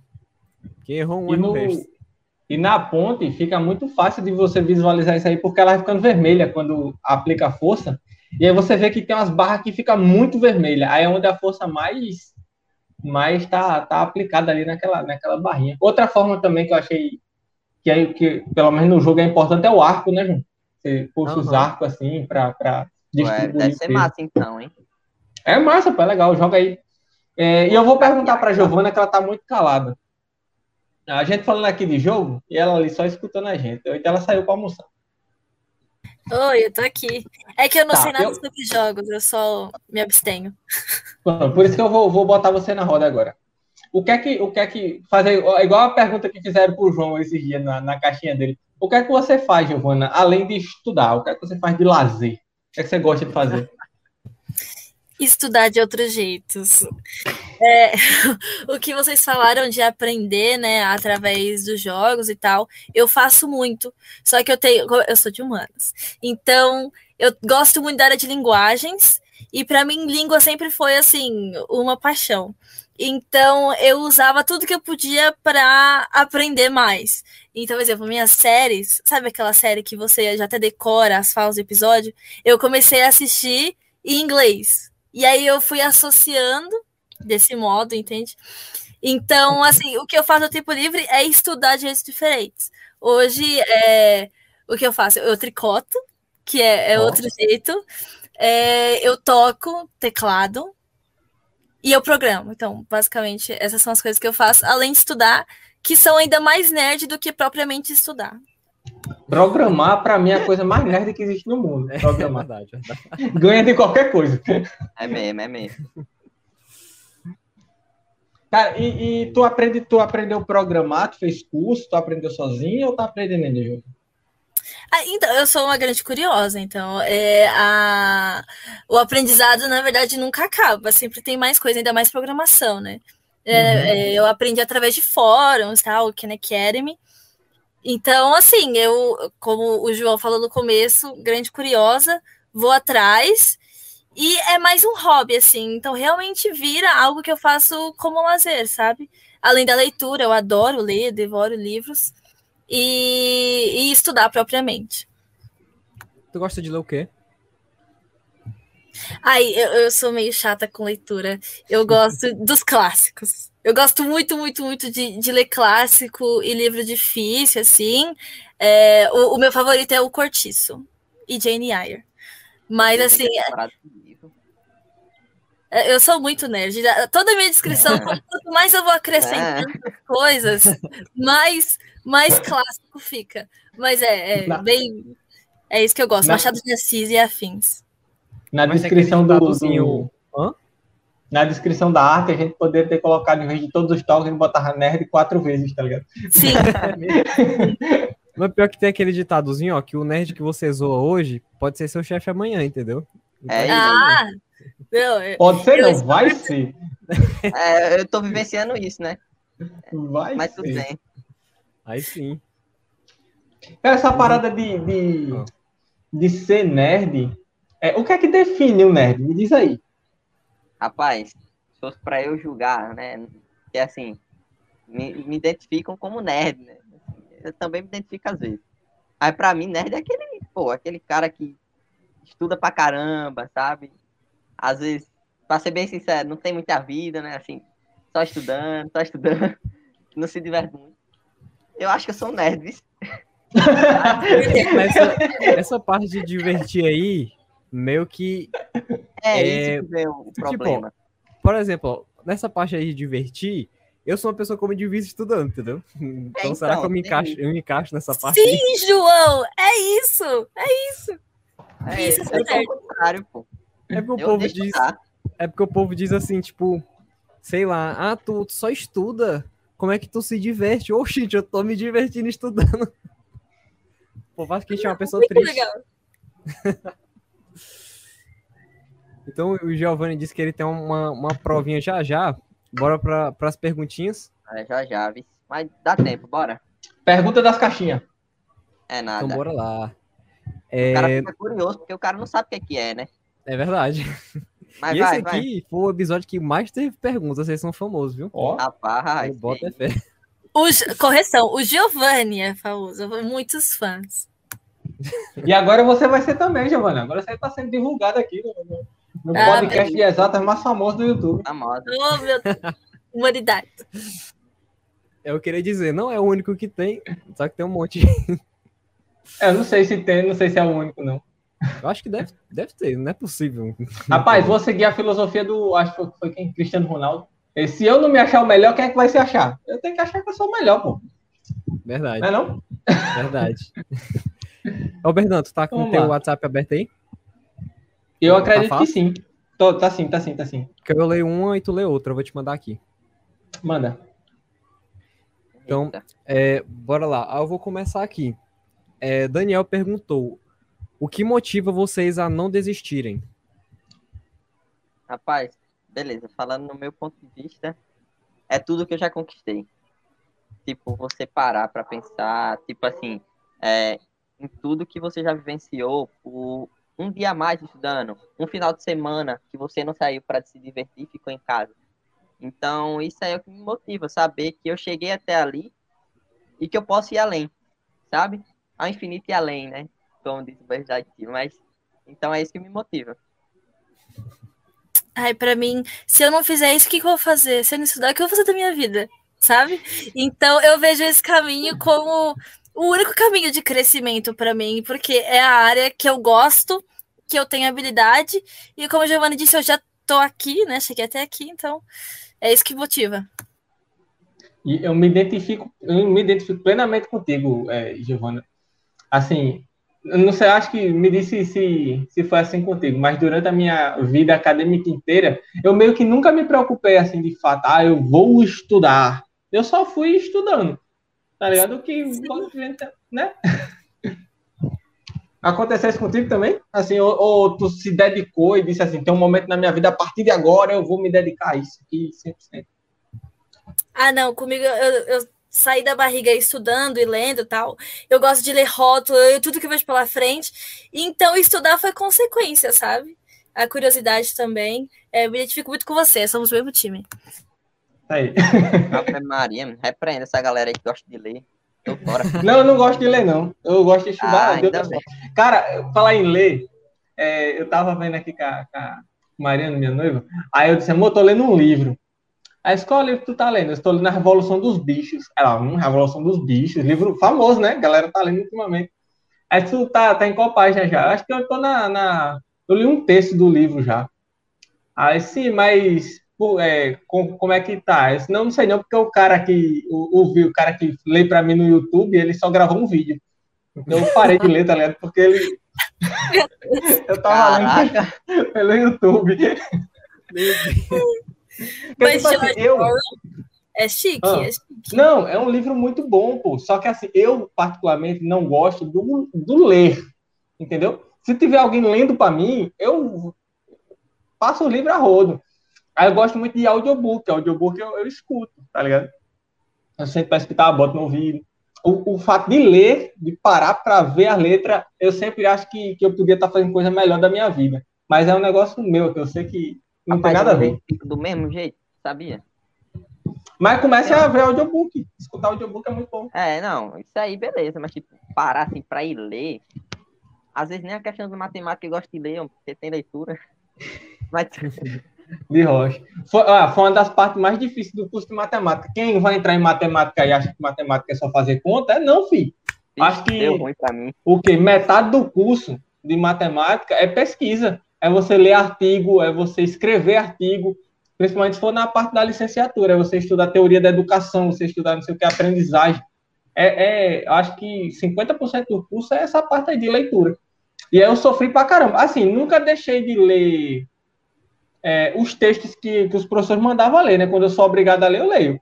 Mas para dizer assim, ah, eu vou ler por prazer, não sou desse time, não. Mas eu estudo outras coisas aí, a Ruth, como a Giovana falei, estudar de formas diferentes, né, Giovana? Sim, é Cara, isso. Tem uma coisa que deixa o pessoal que me conhece meio possesso, é que ninguém nunca me vê estudando. Tá eu ligado? sou desse jeito.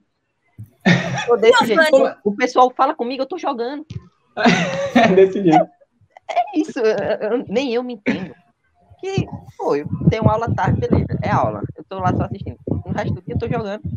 Assim, né? Tipo, à noite. Passa a noite jogando, pô. E aí a galera vem falar comigo, o que é que tá fazendo? Tô jogando. Como é que tu dando lá ganha medalha? Não sei não, velho. É a vida. Bicho, minha mãe, ela costuma dizer que antigamente ela brigava pra eu estudar. Hoje em dia ela briga pra eu parar de estudar, que eu tô o tempo todo dentro do Esse é meu caso, é. Ah, então já, já a gente tem várias identificações diferentes aqui. Olha aí. Desse grupo. É um grupo legal. aqui em X aqui, ó. Pera. É em X, é, é regra de três. Cadê? Aí. Aqui, ó. Aqui. Meu Deus, tá bugado. Enfim, é em X a identificação. Tá bugado, é espelhado. Tá, deixa, deixa eu ler a próxima pergunta aqui, que tem um monte aqui. Uh, pergunta. O Tiago ele fez umas cinco aqui. Tiago, acho que é o teu Ave professor, Maria, né, Giovanni? É, é, meu Mas eu, também, é. eu vou manter aqui, eu vou perguntar um, aí o, o João pergunta outro. É. A pergunta é o seguinte: vocês mudaram o projeto de vida de vocês depois que conheceram as Olimpíadas ou foi sempre o mesmo? Rapaz, calma aí. É, passa uma moto Não vale perguntar para ele a resposta, não, viu? Não, não, é porque ele tava passando a moto barulho. O meu mudou totalmente. Pô, tipo assim, mudou muito, muito, muito. Porque assim, é como eu disse, eu era aquele aluno que, pô, fazia ali, passava na média só e ficava na minha. É, gostava mais de conversar e tal. E aí, hoje, eu, naquela época eu nunca me imaginei como eu tô hoje. E hoje eu já penso em ser professor, sabe? Tipo assim, oh. é algo que eu quero. Já tem umas aulas aí e tal, dou umas aulas. E aí tô gostando. Então, assim, meu projeto de vida agora é, é esse. Seguir nessa, nessa linha aí. Talvez pode mudar? Pode. Né? Mas, tipo assim, o que eu era lá atrás, nunca, nunca na minha vida eu ia pensar que ia querer ser professor, ia querer algo de matemática. Então, para mim mudou. Sim, e no caso do Giovanni, ele já tem umas 400 horas de aula que ele já deu no projeto. Então, acho que ele já está habilitado indo pelo caminho aí. No meu caso. Olha. É, não, certificado. No meu caso, mudou completamente. Porque quando você conhece as Olimpíadas, você passa a conhecer outras oportunidades acadêmicas, entende? Naquele meio. Que não tem só elas, também tem as simulações dos museus da ONU, que é mais pro lado de humana, sabe? E aí você passa a conhecer várias outras coisas, programas, é, projetos como Jovem Embaixadores da Embaixada dos Estados Unidos. E hoje, a, o projeto Go Big me levou a aplicar para os Estados Unidos. Então, hoje eu estou considerando, sabe? Eu estou nesse processo de, de tentar estudar fora, no exterior. E isso eu devo às Olimpíadas, sabe? Que abriram essa porta para eu conhecer é, e me deram também a bagagem necessária para eu poder é, competir, entende? Então, eu sou muitíssimo grata tanto às Olimpíadas, ao estudo em si e ao projeto. Esse projeto, Giovana, vocês têm parceria, vocês têm vínculo com alguma instituição ou são só vocês dois no Instagram? é, no começo éramos nós dois e o Instagram. Hoje é mais uns 50 estudantes e um Instagram. A gente não tem afiliação nenhuma com nenhuma instituição, nem nada. Mas é, é, estudante ajudando estudante. A gente define o projeto assim, uma comunidade de estudantes que vai se ajudando e dando aula no que puder. E como é que vocês conseguem, por exemplo, você falou que está tendo a oportunidade de talvez estudar no exterior, como é que vocês conseguem essas, essas oportunidades? Através de quê? Então, eu acho que a chave é informação, porque oportunidade tem muita, tem muita mesmo, mas que às vezes elas ficam limitadas a algumas cidades, sabe, ou algumas instituições. E quando a gente conhece uma, é que nem um, novelo de lã. Você vai puxando várias e começa a aparecer. E hoje, o Giovanni começou com uma Olimpíada, hoje ele sabe de cor, se duvidar, o nome de todas essas que o João leu quando ele fez a pesquisa no, no Google. Então, assim, é, é, é, esse processo que você passa a, a abrir um leque de oportunidades para você, entende?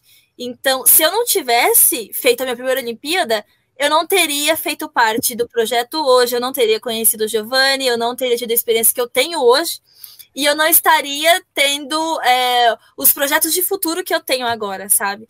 Então, é, é um caminho que vale muito a pena trilhar. Show de bola. Próxima pergunta, João. Próxima pergunta aqui. É, qual foi a inspiração para construir tal projeto? Beleza. É, a, assim, eu fui aquela pessoa que eu só aceitei, sabe? Ela chegou e me falou, bora, foi bora. Tô de boa aqui, vamos. Foi tipo a gente no podcast, João. É, eu já ia falar isso. o crânio, o crânio e quem fez tudo? Ela. Eu só chamei a galera, tá entendendo? É bem isso. Tá, eu, Giovana, Fala mais sobre isso aí, por favor. Você que é Ucrânia aí. É, não, o meu acordo com o Giovanni foi: Giovanni, eu vou organizar tudo, organizar estrutura, faço os posts, Instagram, o e-mail, de tudo. Você só precisa. aqui. É, você só precisa entrar com a mão de obra. 400 aulas de matemática. É, senhora. Falei, ah, demorou, tô de boa. E ele Rapaz, tu, Tu assinou um contrato de trabalho escravo sem perceber, velho.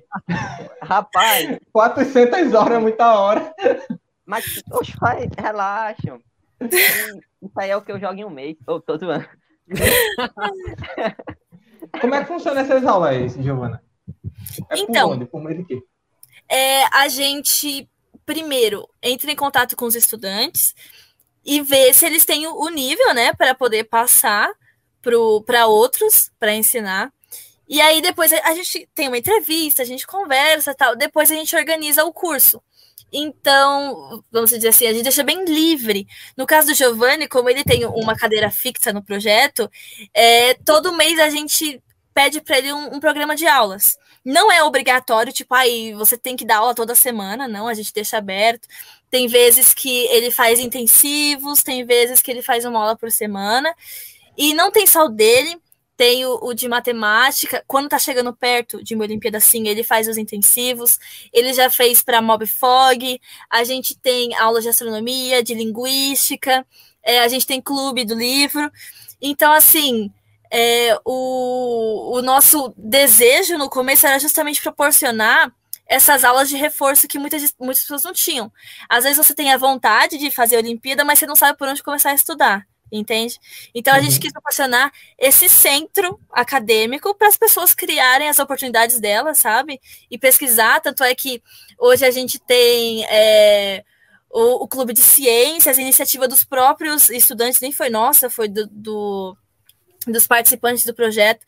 Então a gente está nessa pegada aí e sempre tentando é, alcançar mais gente através dele. Inclusive, tava até falando aí de, de, de informação e tal, para fazer prova e tal.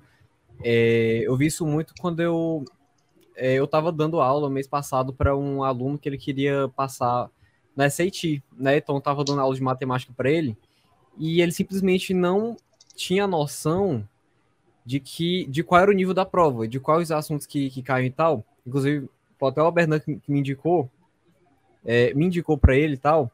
E que, tipo assim, na hora que a gente começou a estudar e tal, ver as questões, a gente viu que os assuntos do SAT, os assuntos não, as questões do SAT são muito mais fáceis que o Enem, né? O problema é mais o tempo e tal. E ele não tinha noção disso. Então, por exemplo, aí tem é, na, nas Olimpíadas, é, em vestibular para estudar fora e tal. Então, tem várias áreas assim que o que falta, né, nem assim, é, não é nem a vontade da pessoa, é mesmo a pessoa tem informação, né, de chegar, olha, eu sei que para eu fazer, para eu fazer a Olimpíada, eu tenho que fazer isso, eu sei que para estudar fora eu tenho que fazer isso, só que muitas vezes não chega a informação na pessoa. Né? Então isso acaba atrapalhando às vezes. E é isso que o, o projeto de vocês ele ele tá ajudando a mudar, né? Sim, justamente. Eu fiz o SAT no sábado passado, inclusive, João. Eu odiei aquela prova de matemática, mas é justamente isso, sabe? E isso que eu acho que potencializa através das redes sociais, que a gente, às vezes, através de um anúncio ou de uma hashtag, a gente chega em pessoas, a gente já chegou em pessoas do Amazonas, né, Giovanni? E assim, é, são pessoas que estão procurando, sabe? Estão correndo atrás. E quando elas acham a gente, elas falam: nossa, que legal, agora eu vou poder estudar, tal, eu vou ter mais recursos, entende? Então é justamente isso de compartilhar, porque eu só cheguei até aqui, o Giovanni só chegou até aqui, porque ele teve ajuda de pessoas. Mas tem pessoas capacitadas igualmente ou até mais que não chegam nos mesmos lugares porque não tem essa pessoa para ajudar, sabe? Não tem essa ponte. No nosso caso, nós queremos ser essa ponte, entende? A proposta sempre foi essa, ser essa ponte, sabe? E, e aquela coisa também que o. É, eu acho que a maior gratificação que a gente tem é, por exemplo, no caso de vocês com o projeto, o Alberdan também dando aula, eu também, é ver os resultados disso. Né? Saber que o que a gente está fazendo está dando certo, que o aluno está avançando e tal, que a gente está conseguindo mudar a vida de alguém. É, nem que seja uma pessoa só, mas que a gente esteja mudando a vida de alguém, isso aí já, é, já é ótimo já. Sim, eu já tive conversas com, com algumas meninas. Um exemplo é a, a Larissa. E às vezes tudo que a pessoa precisa é de, de incentivo. Porque às vezes não tem incentivo na própria escola ou na própria família. Mas se tiver uma rede de estudantes que se apoiem, sabe? Fala, não, você consegue, não aqui, tá, eu te ajudo, vai lá, faça. Então eu acho que isso faz completamente a diferença. É verdade. E falar alguma é, coisa? Vamos para a próxima pergunta? Pode? Ah, não. Podemos. Para a próxima pergunta. Ah, é, é agora, né? Sou eu. A próxima pergunta é o seguinte: Como é que vocês enxergam esse projeto após terminar o ensino médio? Também é do Tiago essa pergunta. Tá aí, beleza. Isso aí é um assunto legal. Assim, não sei se vocês estão ouvindo, mas assim, o vizinho, ele, ele parece que sabe. E aí, tipo assim, ele ligou um sonzão, tá? Mas assim, ignorem. E, mas ok. É, pra galera aí do pós-médio, vamos dizer assim, né? A galera tá terminando e quer seguir aí, sei lá, para uma faculdade internacional, fazer um intercâmbio, ou então passar em um vestibular, né? Passar no Enem, que é o que muitos desejam. E aí a gente tem é, a parte do intercâmbio, sabe? A galera, a gente tem umas aulinhas lá que ajudam, né, a facilitar, a ser essa ponte, né, vamos dizer assim, e aí pro Enem eu tava já me planejando, né, me preparando para isso, para começar a dar ao longe do Enem, sabe, voltar a dar. Eu já dei um, mas é, eu vou voltar, porque assim, tem essa galera mais velha, né, que tá terminando e ao mesmo Enem. Né? Então a gente tá planejando isso também. Mas em geral, a galera que, pô, independente da área que quer seguir, sai bem, bem assim, orientada, vamos dizer assim, sabe? Eu entendi a pergunta como sendo o que a gente vai fazer com o projeto depois que a gente terminar o ensino médio. Pode Seria... responder assim também. Pode ser, então vai lá. Interpretação é, livre. Sim, no meu caso, é, assim, meu sonho mesmo é, é abrir uma escola, sabe? Eu queria muito ter uma escola e ser a diretora da minha escola, entende? Poder inovar, sabe? No, na, na, metodologia tal, é, nos incentivos também que a gente falou aqui com o professor. Né? E assim, eu acho que sair do ensino médio vai dar muito, muito, uma visão muito mais ampla, entende? Da gente que vai amadurecer, né? Não só como estudante, mas agora como universitário e também nos permitir expandir, sabe? Para além do ensino médio, para além da, do nível médio das Olimpíadas, e quem sabe entrar numa, numa esfera mais universitária, algo assim. Ó. O que eu acho massa é que, tipo assim, dos 10 episódios do podcast que a gente já teve até hoje, dos 10, três pessoas, tipo, eu acho isso muito massa. Três pessoas já falam, não, quero ter uma escola e tal, uma metodologia própria e tal, para mudar é alguma bom, coisa. Né? Eu acho isso muito massa. Jura? Que sensacional. Não, esse é meu sonho, sonho mesmo. Inclusive, é, eu não lembro das três, João. Eu lembro que teve o Thales, que a metodologia dele me, me chamou muita atenção, para, faz muito sentido para mim, embora não seja fácil de fazer. É. Os outros eram quem tu, que tu citou? Foi, foi o Thales, foi o Gabriel, o dono lá do, do Conquistando o Mundo. Sim, sim, sim, Gabriel. Gabriel e agora Giovana. Ah, é, três para Giovana. E eu acho que isso aí é reflexo, não sei, vocês podem me corrigir se eu estiver falando merda aqui. É, é reflexo do, da insatisfação que tá com o sistema que a gente já tem. Tá ligado? Porque, como geralmente eu digo aqui, eu sou professor e eu acho que 80% do meu trabalho não está relacionado à da aula. Está relacionado a preencher papel, fazer planilha, coisa burocrática, tá ligado? Diário de classe. É, é e é um, é um. Assim, não que não seja necessário, mas é necessário para manter o quê? Tá ligado? É como, como usando a analogia de uma ponte aqui, é como se você tivesse feito uma estrutura ruim na ponte, e aí você começa a botar é, viga de aço e pavimento reforçado para a ponte não cair, só que o problema não é a rigidez da ponte, é a estrutura que é ruim quando dava para usar um cabo e fazer uma estrutura muito mais. Rapaz, é... ficou orgulhoso agora. Mais simples. Oi? O João chega e ficou orgulhoso, tô falando isso. de rocha, de rocha. Ele, meu garoto, também tá crescendo. Ele, chega os brilharam, rapaz. Não, mas isso aqui, é, isso aqui é um, um exemplo de como é que um jogo aleatório me ajuda a entender o, as coisas, né? Como é que funciona. Porque toda essa, essa estrutura que a gente tem, todo esse trabalho burocrático que o professor faz, é para manter o quê? uma parada que não está funcionando, tá ligado? O, o, o, índice de aprendizagem matemática é muito baixo e sempre foi, seja escola pública ou, ou particular. Então, eu, eu acho muito válido essa ideia de, de quem quer montar uma própria escola com uma ideia diferente, né? Espero muito que você consiga, Giovana, montar de acordo com a metodologia que você se identifica. Até porque eu não sei quais são os critérios, né? Quais são os requisitos para se abrir uma escola. Então nunca fui atrás disso, não. Algo a se pesquisar, né? Com certeza. Mas... Dez anos futuros. Isso aí para você é café pequeno. É coisa. Coisa que vai tirar de letra. A vontade, como meu pai diz, vontade é 50% do negócio que você já tem. Você já quer. Verdade. Porque assim, eu particularmente não tenho vontade de abrir uma escola minha. Porque eu não acho que eu tenho capacidade administrativa para gerir uma escola do jeito que tem que ser mas eu queria trabalhar, né, eu queria ser professor em uma escola que, que tivesse essa visão diversificada, que o professor tivesse a liberdade de trabalhar dentro da metodologia que ele acredita, tá ligado? Por exemplo, é, teve um. Não sei, mas vamos dar um exemplo aqui. Se eu estou numa aula e eu estou com 10 alunos da turma sentado na grama, jogando, talvez alguém chegue, olha, rapaz, esse professor tá ficando doido, esse professor não, não gira bem, ele devia estar tá na sala escrevendo conta no, no, no quadro para os meninos aprender. E às vezes não é o melhor caminho de aprender você sentar e só fazer conta. É necessário, mas tem os momentos, né? Você tem que dividir. Fazer só isso vai lhe estressar, lhe saturar e não vai lhe ensinar nada muitas vezes. É mas vamos lá. Próxima Aí, pergunta. Próxima pergunta. pode falar se quiser.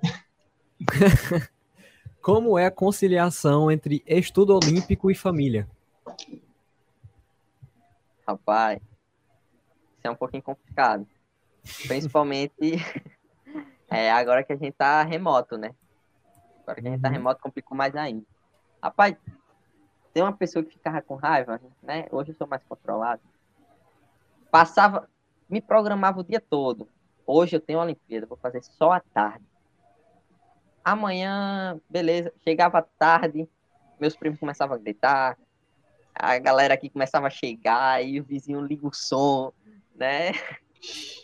Então, e eu sou o tipo de pessoa que perca a concentração muito fácil. Muito fácil. Então preciso daquele ambiente, sabe? Só eu e a prova.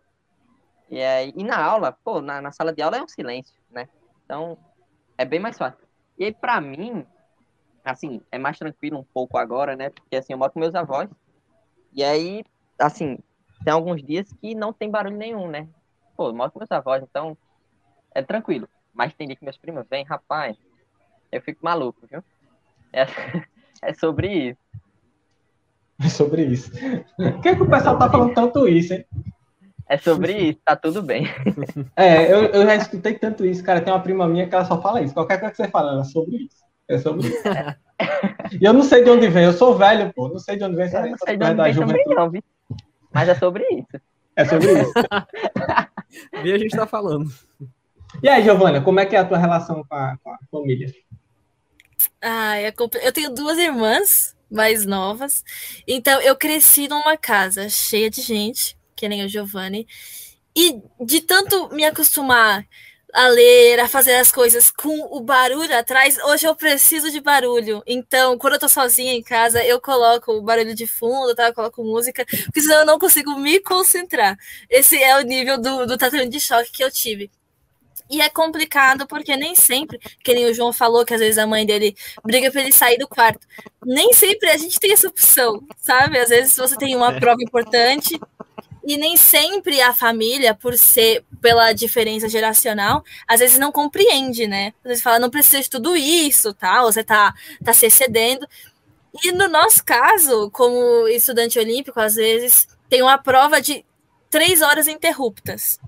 E às vezes a família não entende, entra no quarto, sabe? E é complicado, querendo ou não, mas aí é murro e ponta de faca. Minhas irmãs, elas não entendem muito, então eu falo, não entra no quarto. Elas entram mesmo assim, mas aí vai de estudante ter jogo de cintura para ultrapassar essas barreiras, né?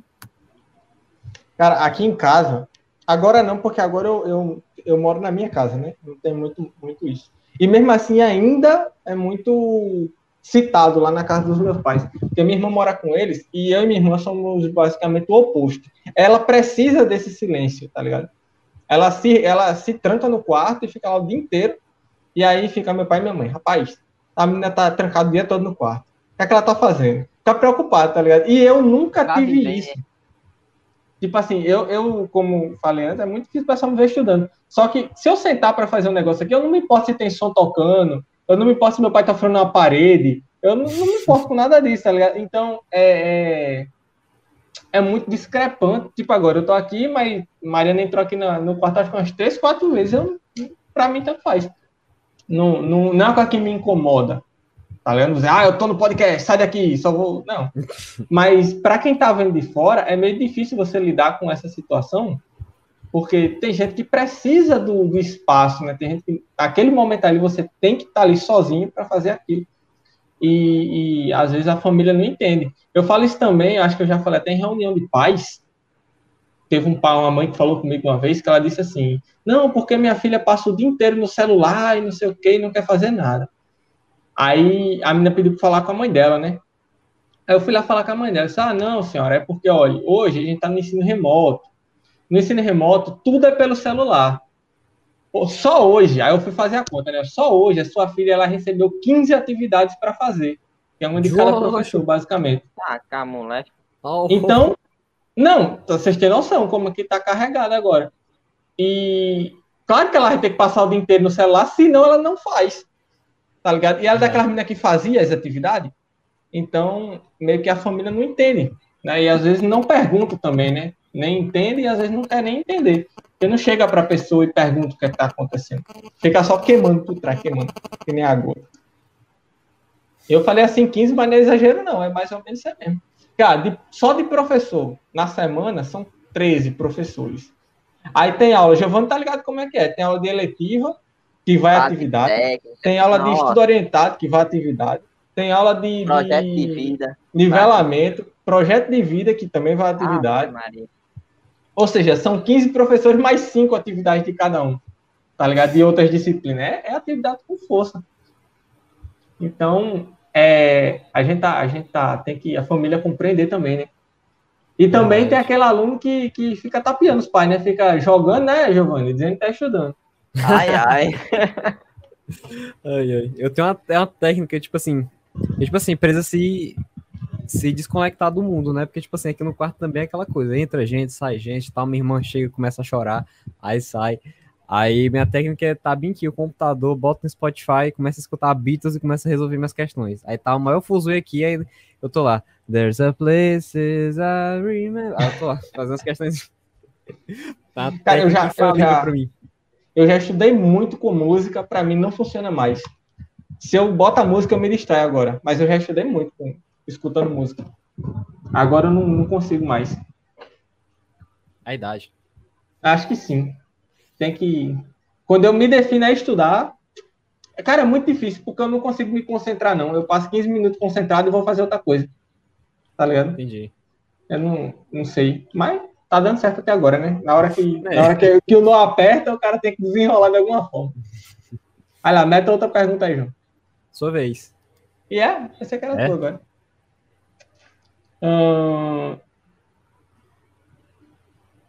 Tá, mais uma pergunta do Tiago aqui, Tiago F. Nascimento. Ele perguntou o seguinte: tem alguém é, que vocês tomam como modelo? Tem alguém que vocês tomam de espelho, assim, que vocês se inspiram ou se espelham? Eu acho que essa foi uma indireta, viu, Giovanni? Só acho. Não sei, É, não, mas... entendi. Não, entendi. É, é porque assim, é, terminei meu fundamental escutando é, o meu professor falar muito, muito bem de uma certa pessoa, né? Que é Leonardo Lima. É, peraí, eu vou até ligar minha câmera. Mostrar uma coisa. Isso aqui foi ele que fez, tá? É por isso que eu nunca tiro. Eu acho que, Alberdan, desde aquela outra ainda tava isso aqui, desde o ano Tava. passado. Isso aqui eu não tiro, tá? É, eu sou fãzão daquele cara. E tipo assim, eu só fui pra essa escola porque ele estudava lá e dava pra eu ver ele. Tipo assim, Nossa. é, ele é um ano a mais que eu, né, na, na escola. Então, eu cheguei no primeiro, ele tava no segundo. Não, peraí. Não, ele tava no terceiro, era dois anos a mais. Então, tipo, era a única chance de eu bater com ele, sabe? Tipo, me encontrar com ele. E pra mim era um sonho, né? E o cara, pô, penta medalhista de ouro na OBMEP, a Olimpíada mais, sabe? O cara muito inteligente, muito mesmo. E aí. e aí. Histórico. Histórico, stalker. Beleza. É, e aí, tipo assim, eu fui, né, nesse intuito. E aí, com ele, eu vivenciei vários momentos, peguei várias dicas, né, sobre aproveitar esse tempo. Apesar de ser a maioria, né, remoto, consegui fazer a Olimpíada com ele, consegui realizar o sonho de conquistar uma medalha ao lado dele, sabe? Então, tipo assim, pra mim, ele é a minha inspiração. Hoje, se eu for falar, é ele, Leonardo. Caramba. Ele é uma pessoa Giovanni. acessível, Giovanni? Rapaz, acessível em que modo? Porque assim, se você falar no WhatsApp com ele hoje, preciso você urgente aqui a- daqui a 10 minutos, ele responde mês que vem. Sabe? Ele é assim. Não, assim, porque eu ia, eu, ia, eu ia sugerir, caso, né? Caso ele fosse uma pessoa acessível, talvez ele pudesse vir aqui conversar com a gente qualquer dia. Ah, eu posso, eu posso, posso tentar te ajudar, viu? Porque assim, às vezes ele me responde um pouco mais rápido, né? Porque ele sabe que eu falo muito com ele, mas assim, dá Uhum. pra desenrolar. É, se for do interesse dele, veja lá com ele. Se ele tiver afim, aí a gente desenrola. Não, a, a Giovana saiu quando a gente ia fazer a pergunta para ela. Mas é verdade. Pior que, tipo assim, É a aquela- pergunta era, era diretamente pra ela. Ela É. falou isso. Caraca, ela falou que caiu aqui. Mandou Daqui a pouco ela volta. dela desligou e, e afim. E a última pergunta era pra ela, né? Então. Né? Tipo, era Não, diretamente- falta ela responder essa e a Ah, próxima, né? Que a, a próxima é. Então, aí eu não sei quando é que ela volta. Aí fica esse negócio, né? Não, mas é, se caiu, eu acho que ela, ela. Se ela clicar no link lá, ela entra de novo. Verdade. Sim, aí esse cara, esse, o Leonardo, ele é daqui da Paraíba, Giovanni? Ele é daqui. É, não- ele, tipo, ele mora aqui em João Pessoa, né? É, aqui nos bancários, mais preciso.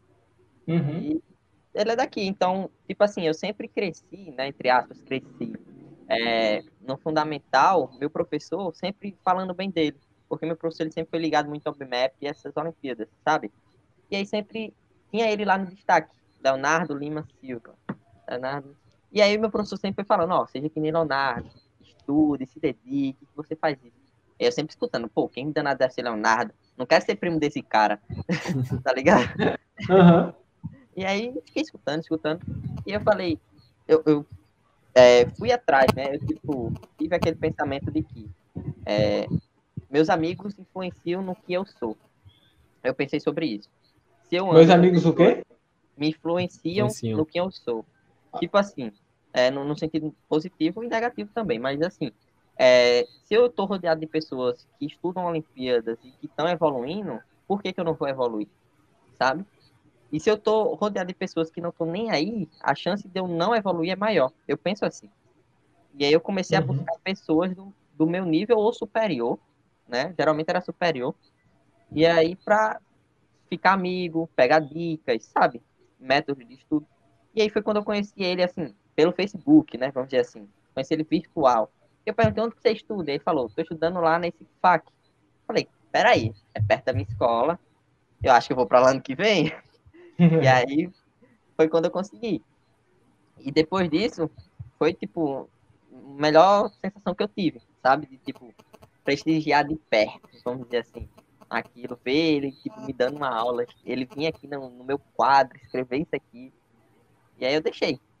Tá aí, desde o do meu aniversário do ano passado. No caso, ele foi aí na tua casa? Ele veio aqui porque a gente foi fazer uma Olimpíada em grupo, uhum. né? Que foi a como que é o nome mesmo? A Olimpíada do. Caraca, é, de, é de diversas, diversas questões, sabe? E aí é em grupo. Aí a gente pegou top 1, foi doideira. Foi doideira mesmo.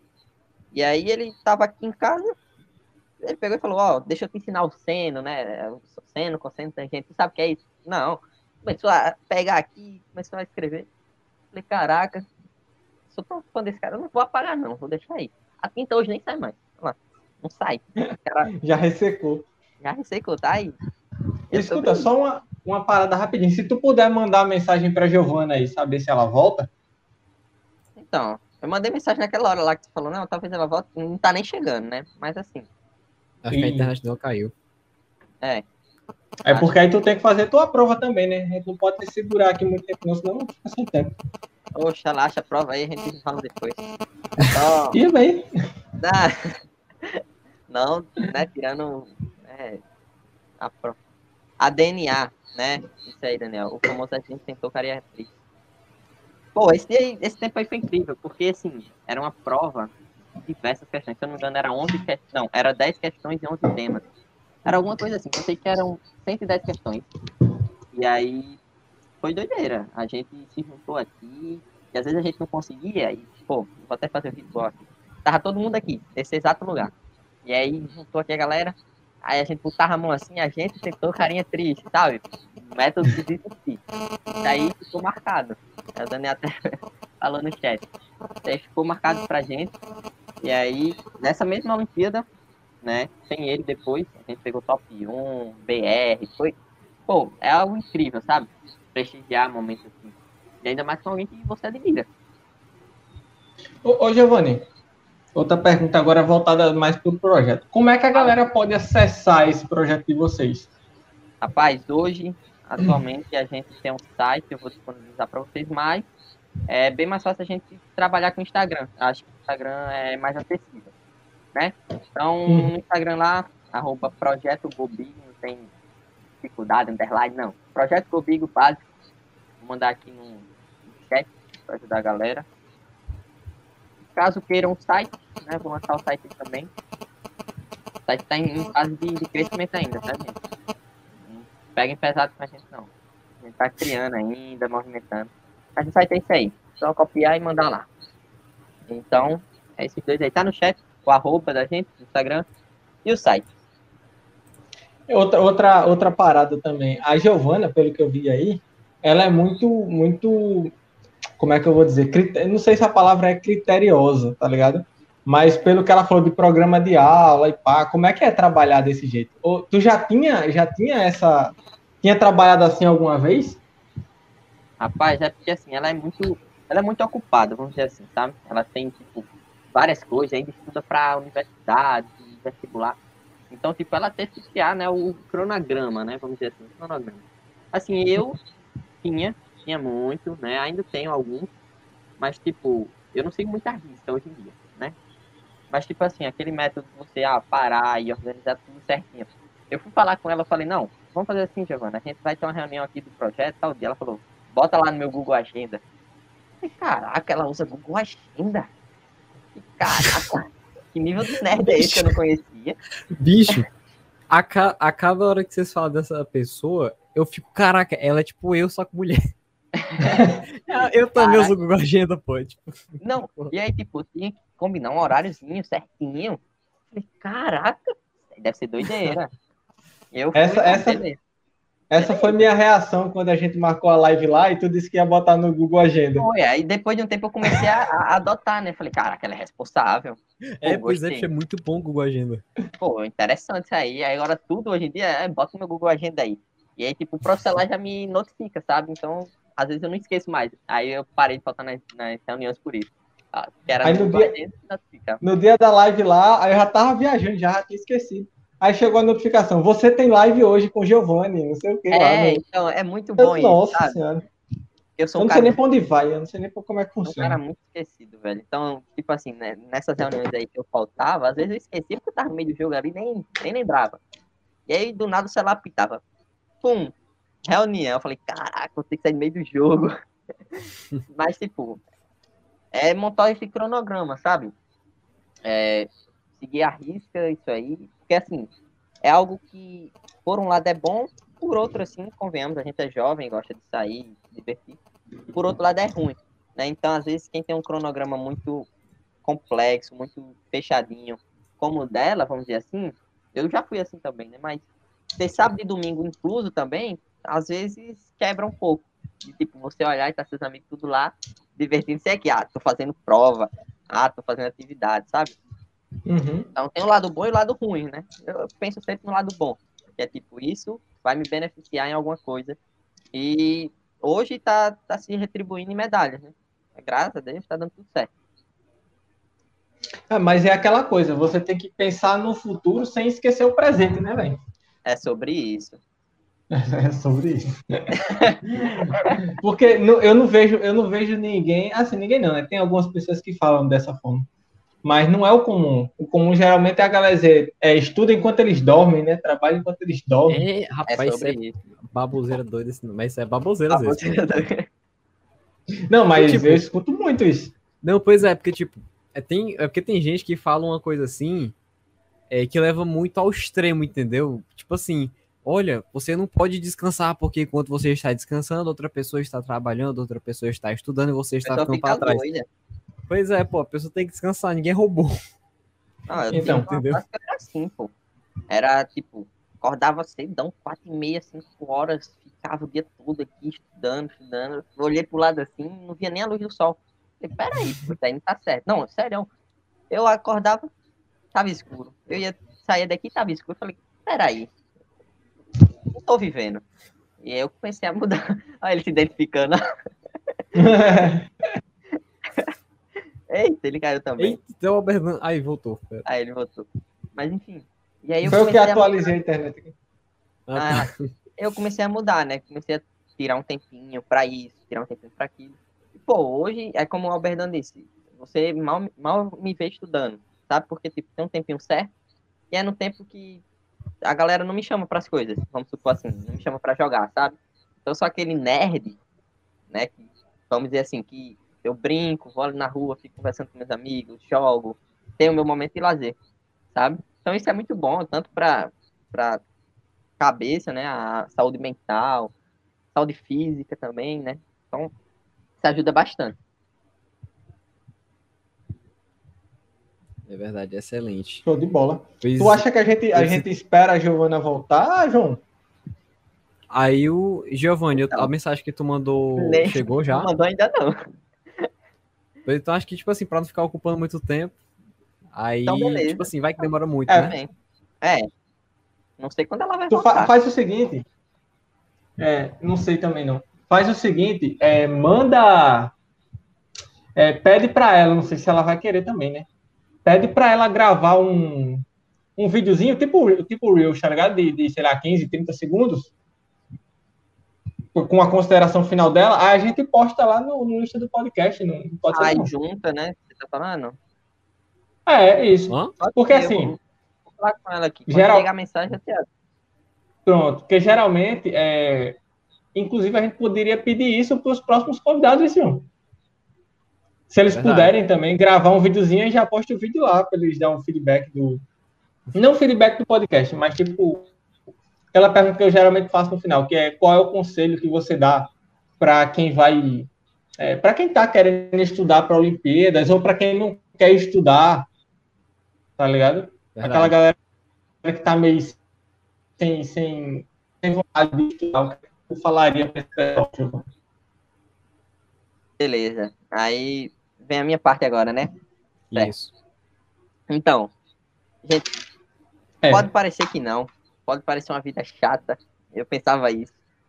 Mas você não tem ideia o quão bom é, o quão incrível é isso. Tipo assim, hoje eu tenho amizades de, de pessoas do Brasil todo que, tipo assim, eu conheci das Olimpíadas e que hoje representam mais pra mim do que muitos aqui que eu conheço, sabe?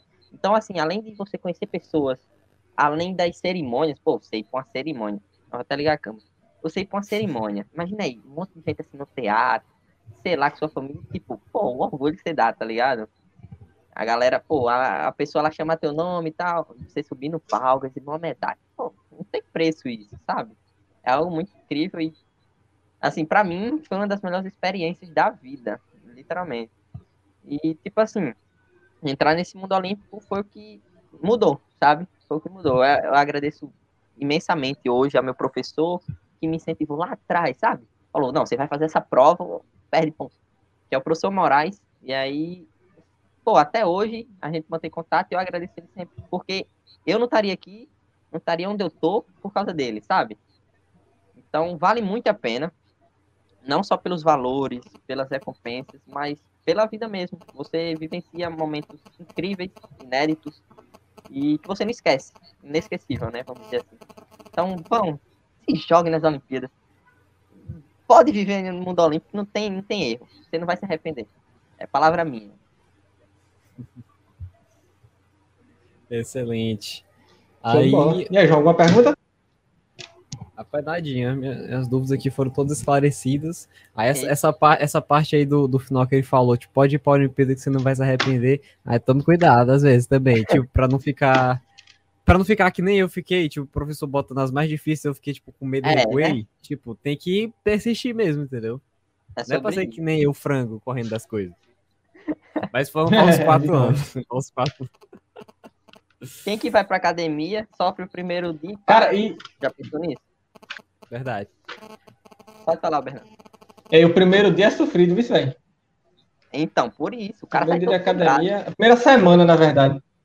Primeira semana o cara vai sai parar que não pode nem andar. semana? Se tu não Não é ganha da isso? tua preguiça, tu vai ganhar o de quem na vida? Pensa nisso De aí. De rocha, de rocha. Pensa nisso aí. Verdade. Que, queria dizer, esqueci até o que queria dizer, João, do comentário que tu fez agora. De persistir. Me lembrei. Tu Olimpíada, acabou de falar, aí. não ser frango. Sim, do, do teste, de testar, de testar. Ah, é, não ser frango. Porque, tipo assim, às vezes, agora eu falo como professor, né?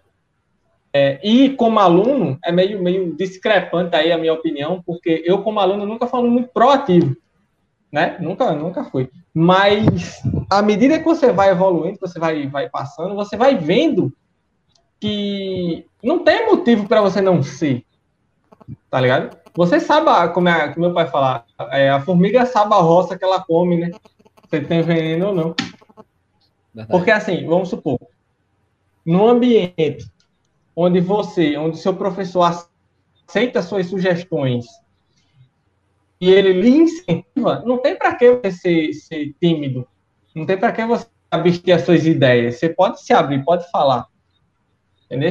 Aí hoje eu procuro ser um professor que, que entende um pouco lá dos alunos nesse quesito, e em contrapartida eu tenho muito aluno que ainda tem medo de se expressar. Né? Mesmo num ambiente favorável, né, Na, do meu ponto de vista, é, tem muita gente que não quer dar opinião, que não quer se expressar. Então, essa parte aí que o João falou sobre o professor ter testado ele, né? Isso aí faz parte também. Porque às vezes o professor está ali, mas ele quer só uma pontinha do seu interesse. Né? Quem, quem já foi para a final precisando de meio ponto com um professor legal, às vezes sabe. Tá, o professor, não, rapaz, esquenta a cabeça com isso, não, porque você é esforçado, pá, você sempre interage nas aulas, pelo menos. Não, não são todos os professores que fazem questão, né? Tem professor que nem olha para sua cara, mas tem é. muitos que, que consideram ali o seu desempenho durante o ano também. Né? Então, eu gosto de é contar uma, uma história, Giovanni, que aconteceu comigo, que é o seguinte, é, numa disciplina da faculdade, eu ia reprovar, tá ligado? Eu não tava com nota nem para ir fazer a final, porque meu desempenho nas notas tava muito baixo. Só que eu gostava muito da aula. Eu interagia na aula para fazer os exercícios, mas na hora da prova, parece que me dava um branco, um nervoso, não sei, e eu não ia bem na prova. Aí chegou no final do, no, do semestre, aí eu disse, pronto, me lasquei, reprovei, né? Porque você perde uma quantidade X para ir para a final, e nem na final eu tava. E aí eu acho, já não ia nem fazer a final, né? Não ia nem no dia da prova, porque já estava reprovado. Aí chegou um e-mail para mim, o professor mandou um e-mail. Dizendo, tá, Albertão, porque é, eu não, não, como se fosse assim, o que é que acontece, o que é que aconteceu com você, né? Você é um menino desenrolado, pá, que conversa, que interage na aula e não ia, não, não conseguiu se dar bem nas provas. Venha fazer a prova final. Ele disse desse jeito. Aí eu disse, não, professor, mas eu não tenho nota para fazer a final, pá, tecnicamente já estou reprovado, né? Ele disse, não, mas venha fazer a final, depende da sua nota, a gente desenrola isso aí. Aí eu fui fazer a prova final, tirei sete na prova, não sei se eu tirei ou se ele me deu, acredito que deu para tirar sete na prova, não estava uma prova difícil eu estava mais tranquilo, né? E, e, pronto, e fui fazer a prova. E foi uma atitude muito legal dele, eu lembro até hoje disso. Tá ligado? Porque é uma disciplina que eu não precisei cursar de novo, por conta do, do da atenção que ele prestou. Tá ligado? Então, outro professor também que me marcou muito foi o professor César, que no final do curso ele fez um, um tipo um poema, uma poesia, não sei, com o nome de todos os alunos. Ele escreveu um texto com o nome de cada aluno listando uma qualidade e um defeito de cada um. Diga aí, aqui tem uns 20 alunos, que 24, 30 alunos. Diga aí. Massa e demais. ele lendo, né? E ele lendo, lendo o texto, e eu lá na minha, né? Eu nem tava, nem tinha na, na vida. Era um tempo que eu tava muito desmotivado com, com o curso e tudo mais. E aí ele falou meu nome, cara, lá no meio do texto, tá ligado? Aí ele falou, Albertão, não sei o que, eu levantei a orelha assim, esse cara ele vai falar de mim. E aí ele falou de mim, e eu vi que ele prestou atenção em mim. Na hora lá, eu não chorei, porque eu chorar é meio difícil, tá Mas na hora lá, eu quase verte uma lágrima dos meus olhos. Por conta disso, porque eu não esperava. E, e o professor, ele presta atenção. Até hoje eu tenho aqui na... Acho que não dá para vocês verem, não. Ali, ó. Ali tem um... Aqui, aqui, esse papel aqui, que eu tô apontando. Uhum. Dá para ver? Tá pregado no quadro? Uhum. Pronto. Esse papel ver. aí foi um texto que ele escreveu lá para minha banca do TCC. Ele foi meu, ele foi não meu orientador, mas ele participou da minha da minha banca.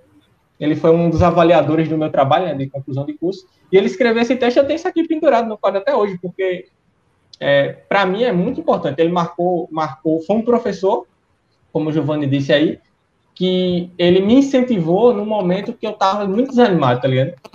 Então, no momento que eu estava pensando em desistir do curso, pai, trancar, ir para outra faculdade, talvez, tem interferência da. E por conta dele, né, das palavras dele, eu me segurei mais um tempo e, graças a Deus, terminei o curso aí.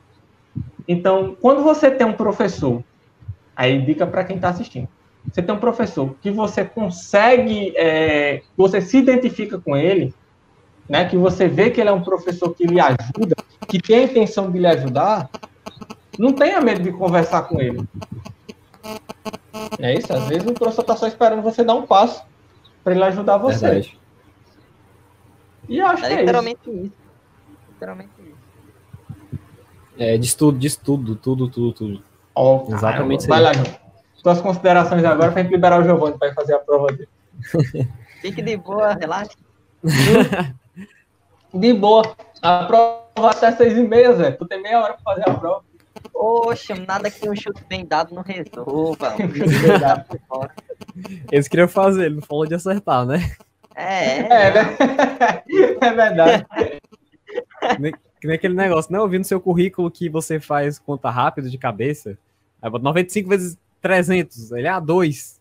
Aí eu fiz a conta rápido. é, só não acertei. Só, só, só um parênteses aqui rapidinho, João, que eu esqueça. A segunda fase da, da Olimpíada de Física, Giovanni, vai ser em Campina Grande para todo mundo, é? Rapaz, não, acho que não. A UBF tá falando? É? Não sei. Tem a UBF e a UBFEP. As duas. Eu acho que é a UBFEP. um tempo atrás. E aí eu fiz as duas, nem sei se eu passei, não faço a mínima ideia. Mas eu acho que Eu não acho- deve ser em Campina para todo mundo da Paraíba, não. Porque assim, Eu acho que é, eu que é acho a UBFEP. Mas Mas como que, tipo, eles vão ter recursos, sabe, para levar essa pessoa, essas pessoas para lá, sabe? Pagar algo para levar, alimentação e coisa assim, eu acho que não, não é em Campina, não, sabe? Mas assim, não sei, pode ser. Vou dar uma olhada. Porque lá da, es- Se for, lá da escola que eu trabalho, passaram, parece que foi 11 alunos para a segunda fase. Tu lembra, né, quem fez a live com o professor de física? Aham. Pronto, ele cadastrou lá o colégio, os meninos fizeram a prova. Aí parece que tem 11 classificados para a segunda fase. E a segunda fase deles vai ser em Campina, Campina Grande. Aí eu não sei se é geral, se é só para eles, né, no caso. Pode ser, eu acho que é assim, tipo, não sei se aí é mais perto de Campina do que daqui, sabe? Acho que Porque, não. tipo assim, é, também acho que não. Acho que João Porque Pessoa para Campina é mais perto. eu tenho em mente que, tipo assim, poderia ser é, alguns pontos no estado, sabe, de, de aplicação para a segunda fase, e aí o ponto mais próximo de vocês era lá, tá entendendo? Uhum. Pode ser isso. E aí, talvez, se for, e se eu passei, eu quero ir. É. É uma Não, viagem. porque ta- eu tô dizendo assim, talvez, né? Não sei também se eu vou, né? Mas talvez se E- tu passou e tu for, a gente possa, talvez a gente se encontre lá. Quem sabe? Rapaz, eu vou ver se eu passei, isso eu nem sei. Ah, pode ser, não sei, talvez. Aí se tu, se, se tu souber sair, depois tu, tu me avisa, porque é interessante saber quem é, que vai, quem é que pode estar lá também, né? Eu nem sei se eu vou ainda, já tô me convidando aqui para professor de física, tá ligado? Aí ele disse, não, a gente vai, vai levar os alunos para cabeça. Pode me botar na viagem, eu vou dentro da mala, na, Bora, a gente amarrado no teto. Convite. Eu gosto pra caramba de viagem de escola. Mas vai, João, deixa o João fazer as considerações finais de lá. Beleza. Pois eu queria, tipo, agradecer que vocês aceitaram o convite para vir, né? Falar, tipo, vocês que, tipo, tô considerando que a Giovana vai ver isso aqui depois. É.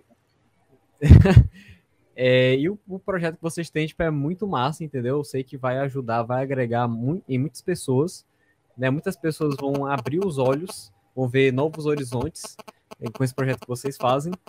E no mais é isso mesmo, tipo, agradecer pelo papo bom. E hoje, com certeza, como sempre, a gente sempre aprendeu, a gente sempre tá aprendendo algo novo com essas conversas que a gente tá tendo. É isso aí. E aí, Giovanni, se possível, né? Se caso a Giovana queira, e você também, vocês podem gravar um videozinho curto pra gente postar lá no lá no Insta, falando do projeto de vocês e pai, falando como é que foi participar aqui do podcast também. Pode ser? Pode ser. Pode ser. Pronto, aí você fala com ela. sei, Mas a minha eu garanto. Pronto, mas a, a sua parte é falar com ela. Se ela aceitar É, ou não, tá tudo bem. E aí você pede desculpa de qualquer coisa que a gente tenha falado besteira aqui. E diga ela que não se preocupe quanto à internet, não, porque acontece, né? Aí tem outras oportunidades de vocês voltarem aqui. Verdade. No, no começo do podcast, pro- é, eu tava com medo até da minha internet cair, que tava caindo o tempo todo. Sim, velho. Essa parada de remoto aí quebra um pouco. Ah, Verdade. Meu medo aqui é os vizinhos aí começar a gritar, sabe? É a pessoa. Pois pronto. Valeu, Giovanni. Valeu, João. Valeu a galera que assistiu aí. Eu que Valeu. agradeço vocês. Mete bronca aí no 17, João. 17. 17? Como assim, 16 17? e já passou. Ah, já passou. Mas É. Já tá, acho que tá uns 4 Entendi. segundos de delay aqui pra ir, porque quando tu falou isso, aqui já tava tipo 19. Nossa, Entendeu? então deixa pra lá. Hoje não tem desafio, não. Pois obrigado aí, galerinha, que participou, que, que Valeu. participou aqui do chat. Amanhã, talvez, esse episódio já esteja no Spotify, então a gente tá no Spotify. Tipo, no Instagram, Exatos Podcast, no Spotify, Exatos Podcast, no Facebook, tô brincando, não tem no Facebook a gente. Não. É. no YouTube, Google, jogue no Google, Exatas É, no Podcast, Google, que vai no aparecer a gente. Exatamente, a gente já vai estar aqui. Muito obrigado pela participação de vocês e até a próxima. Valeu. Valeu!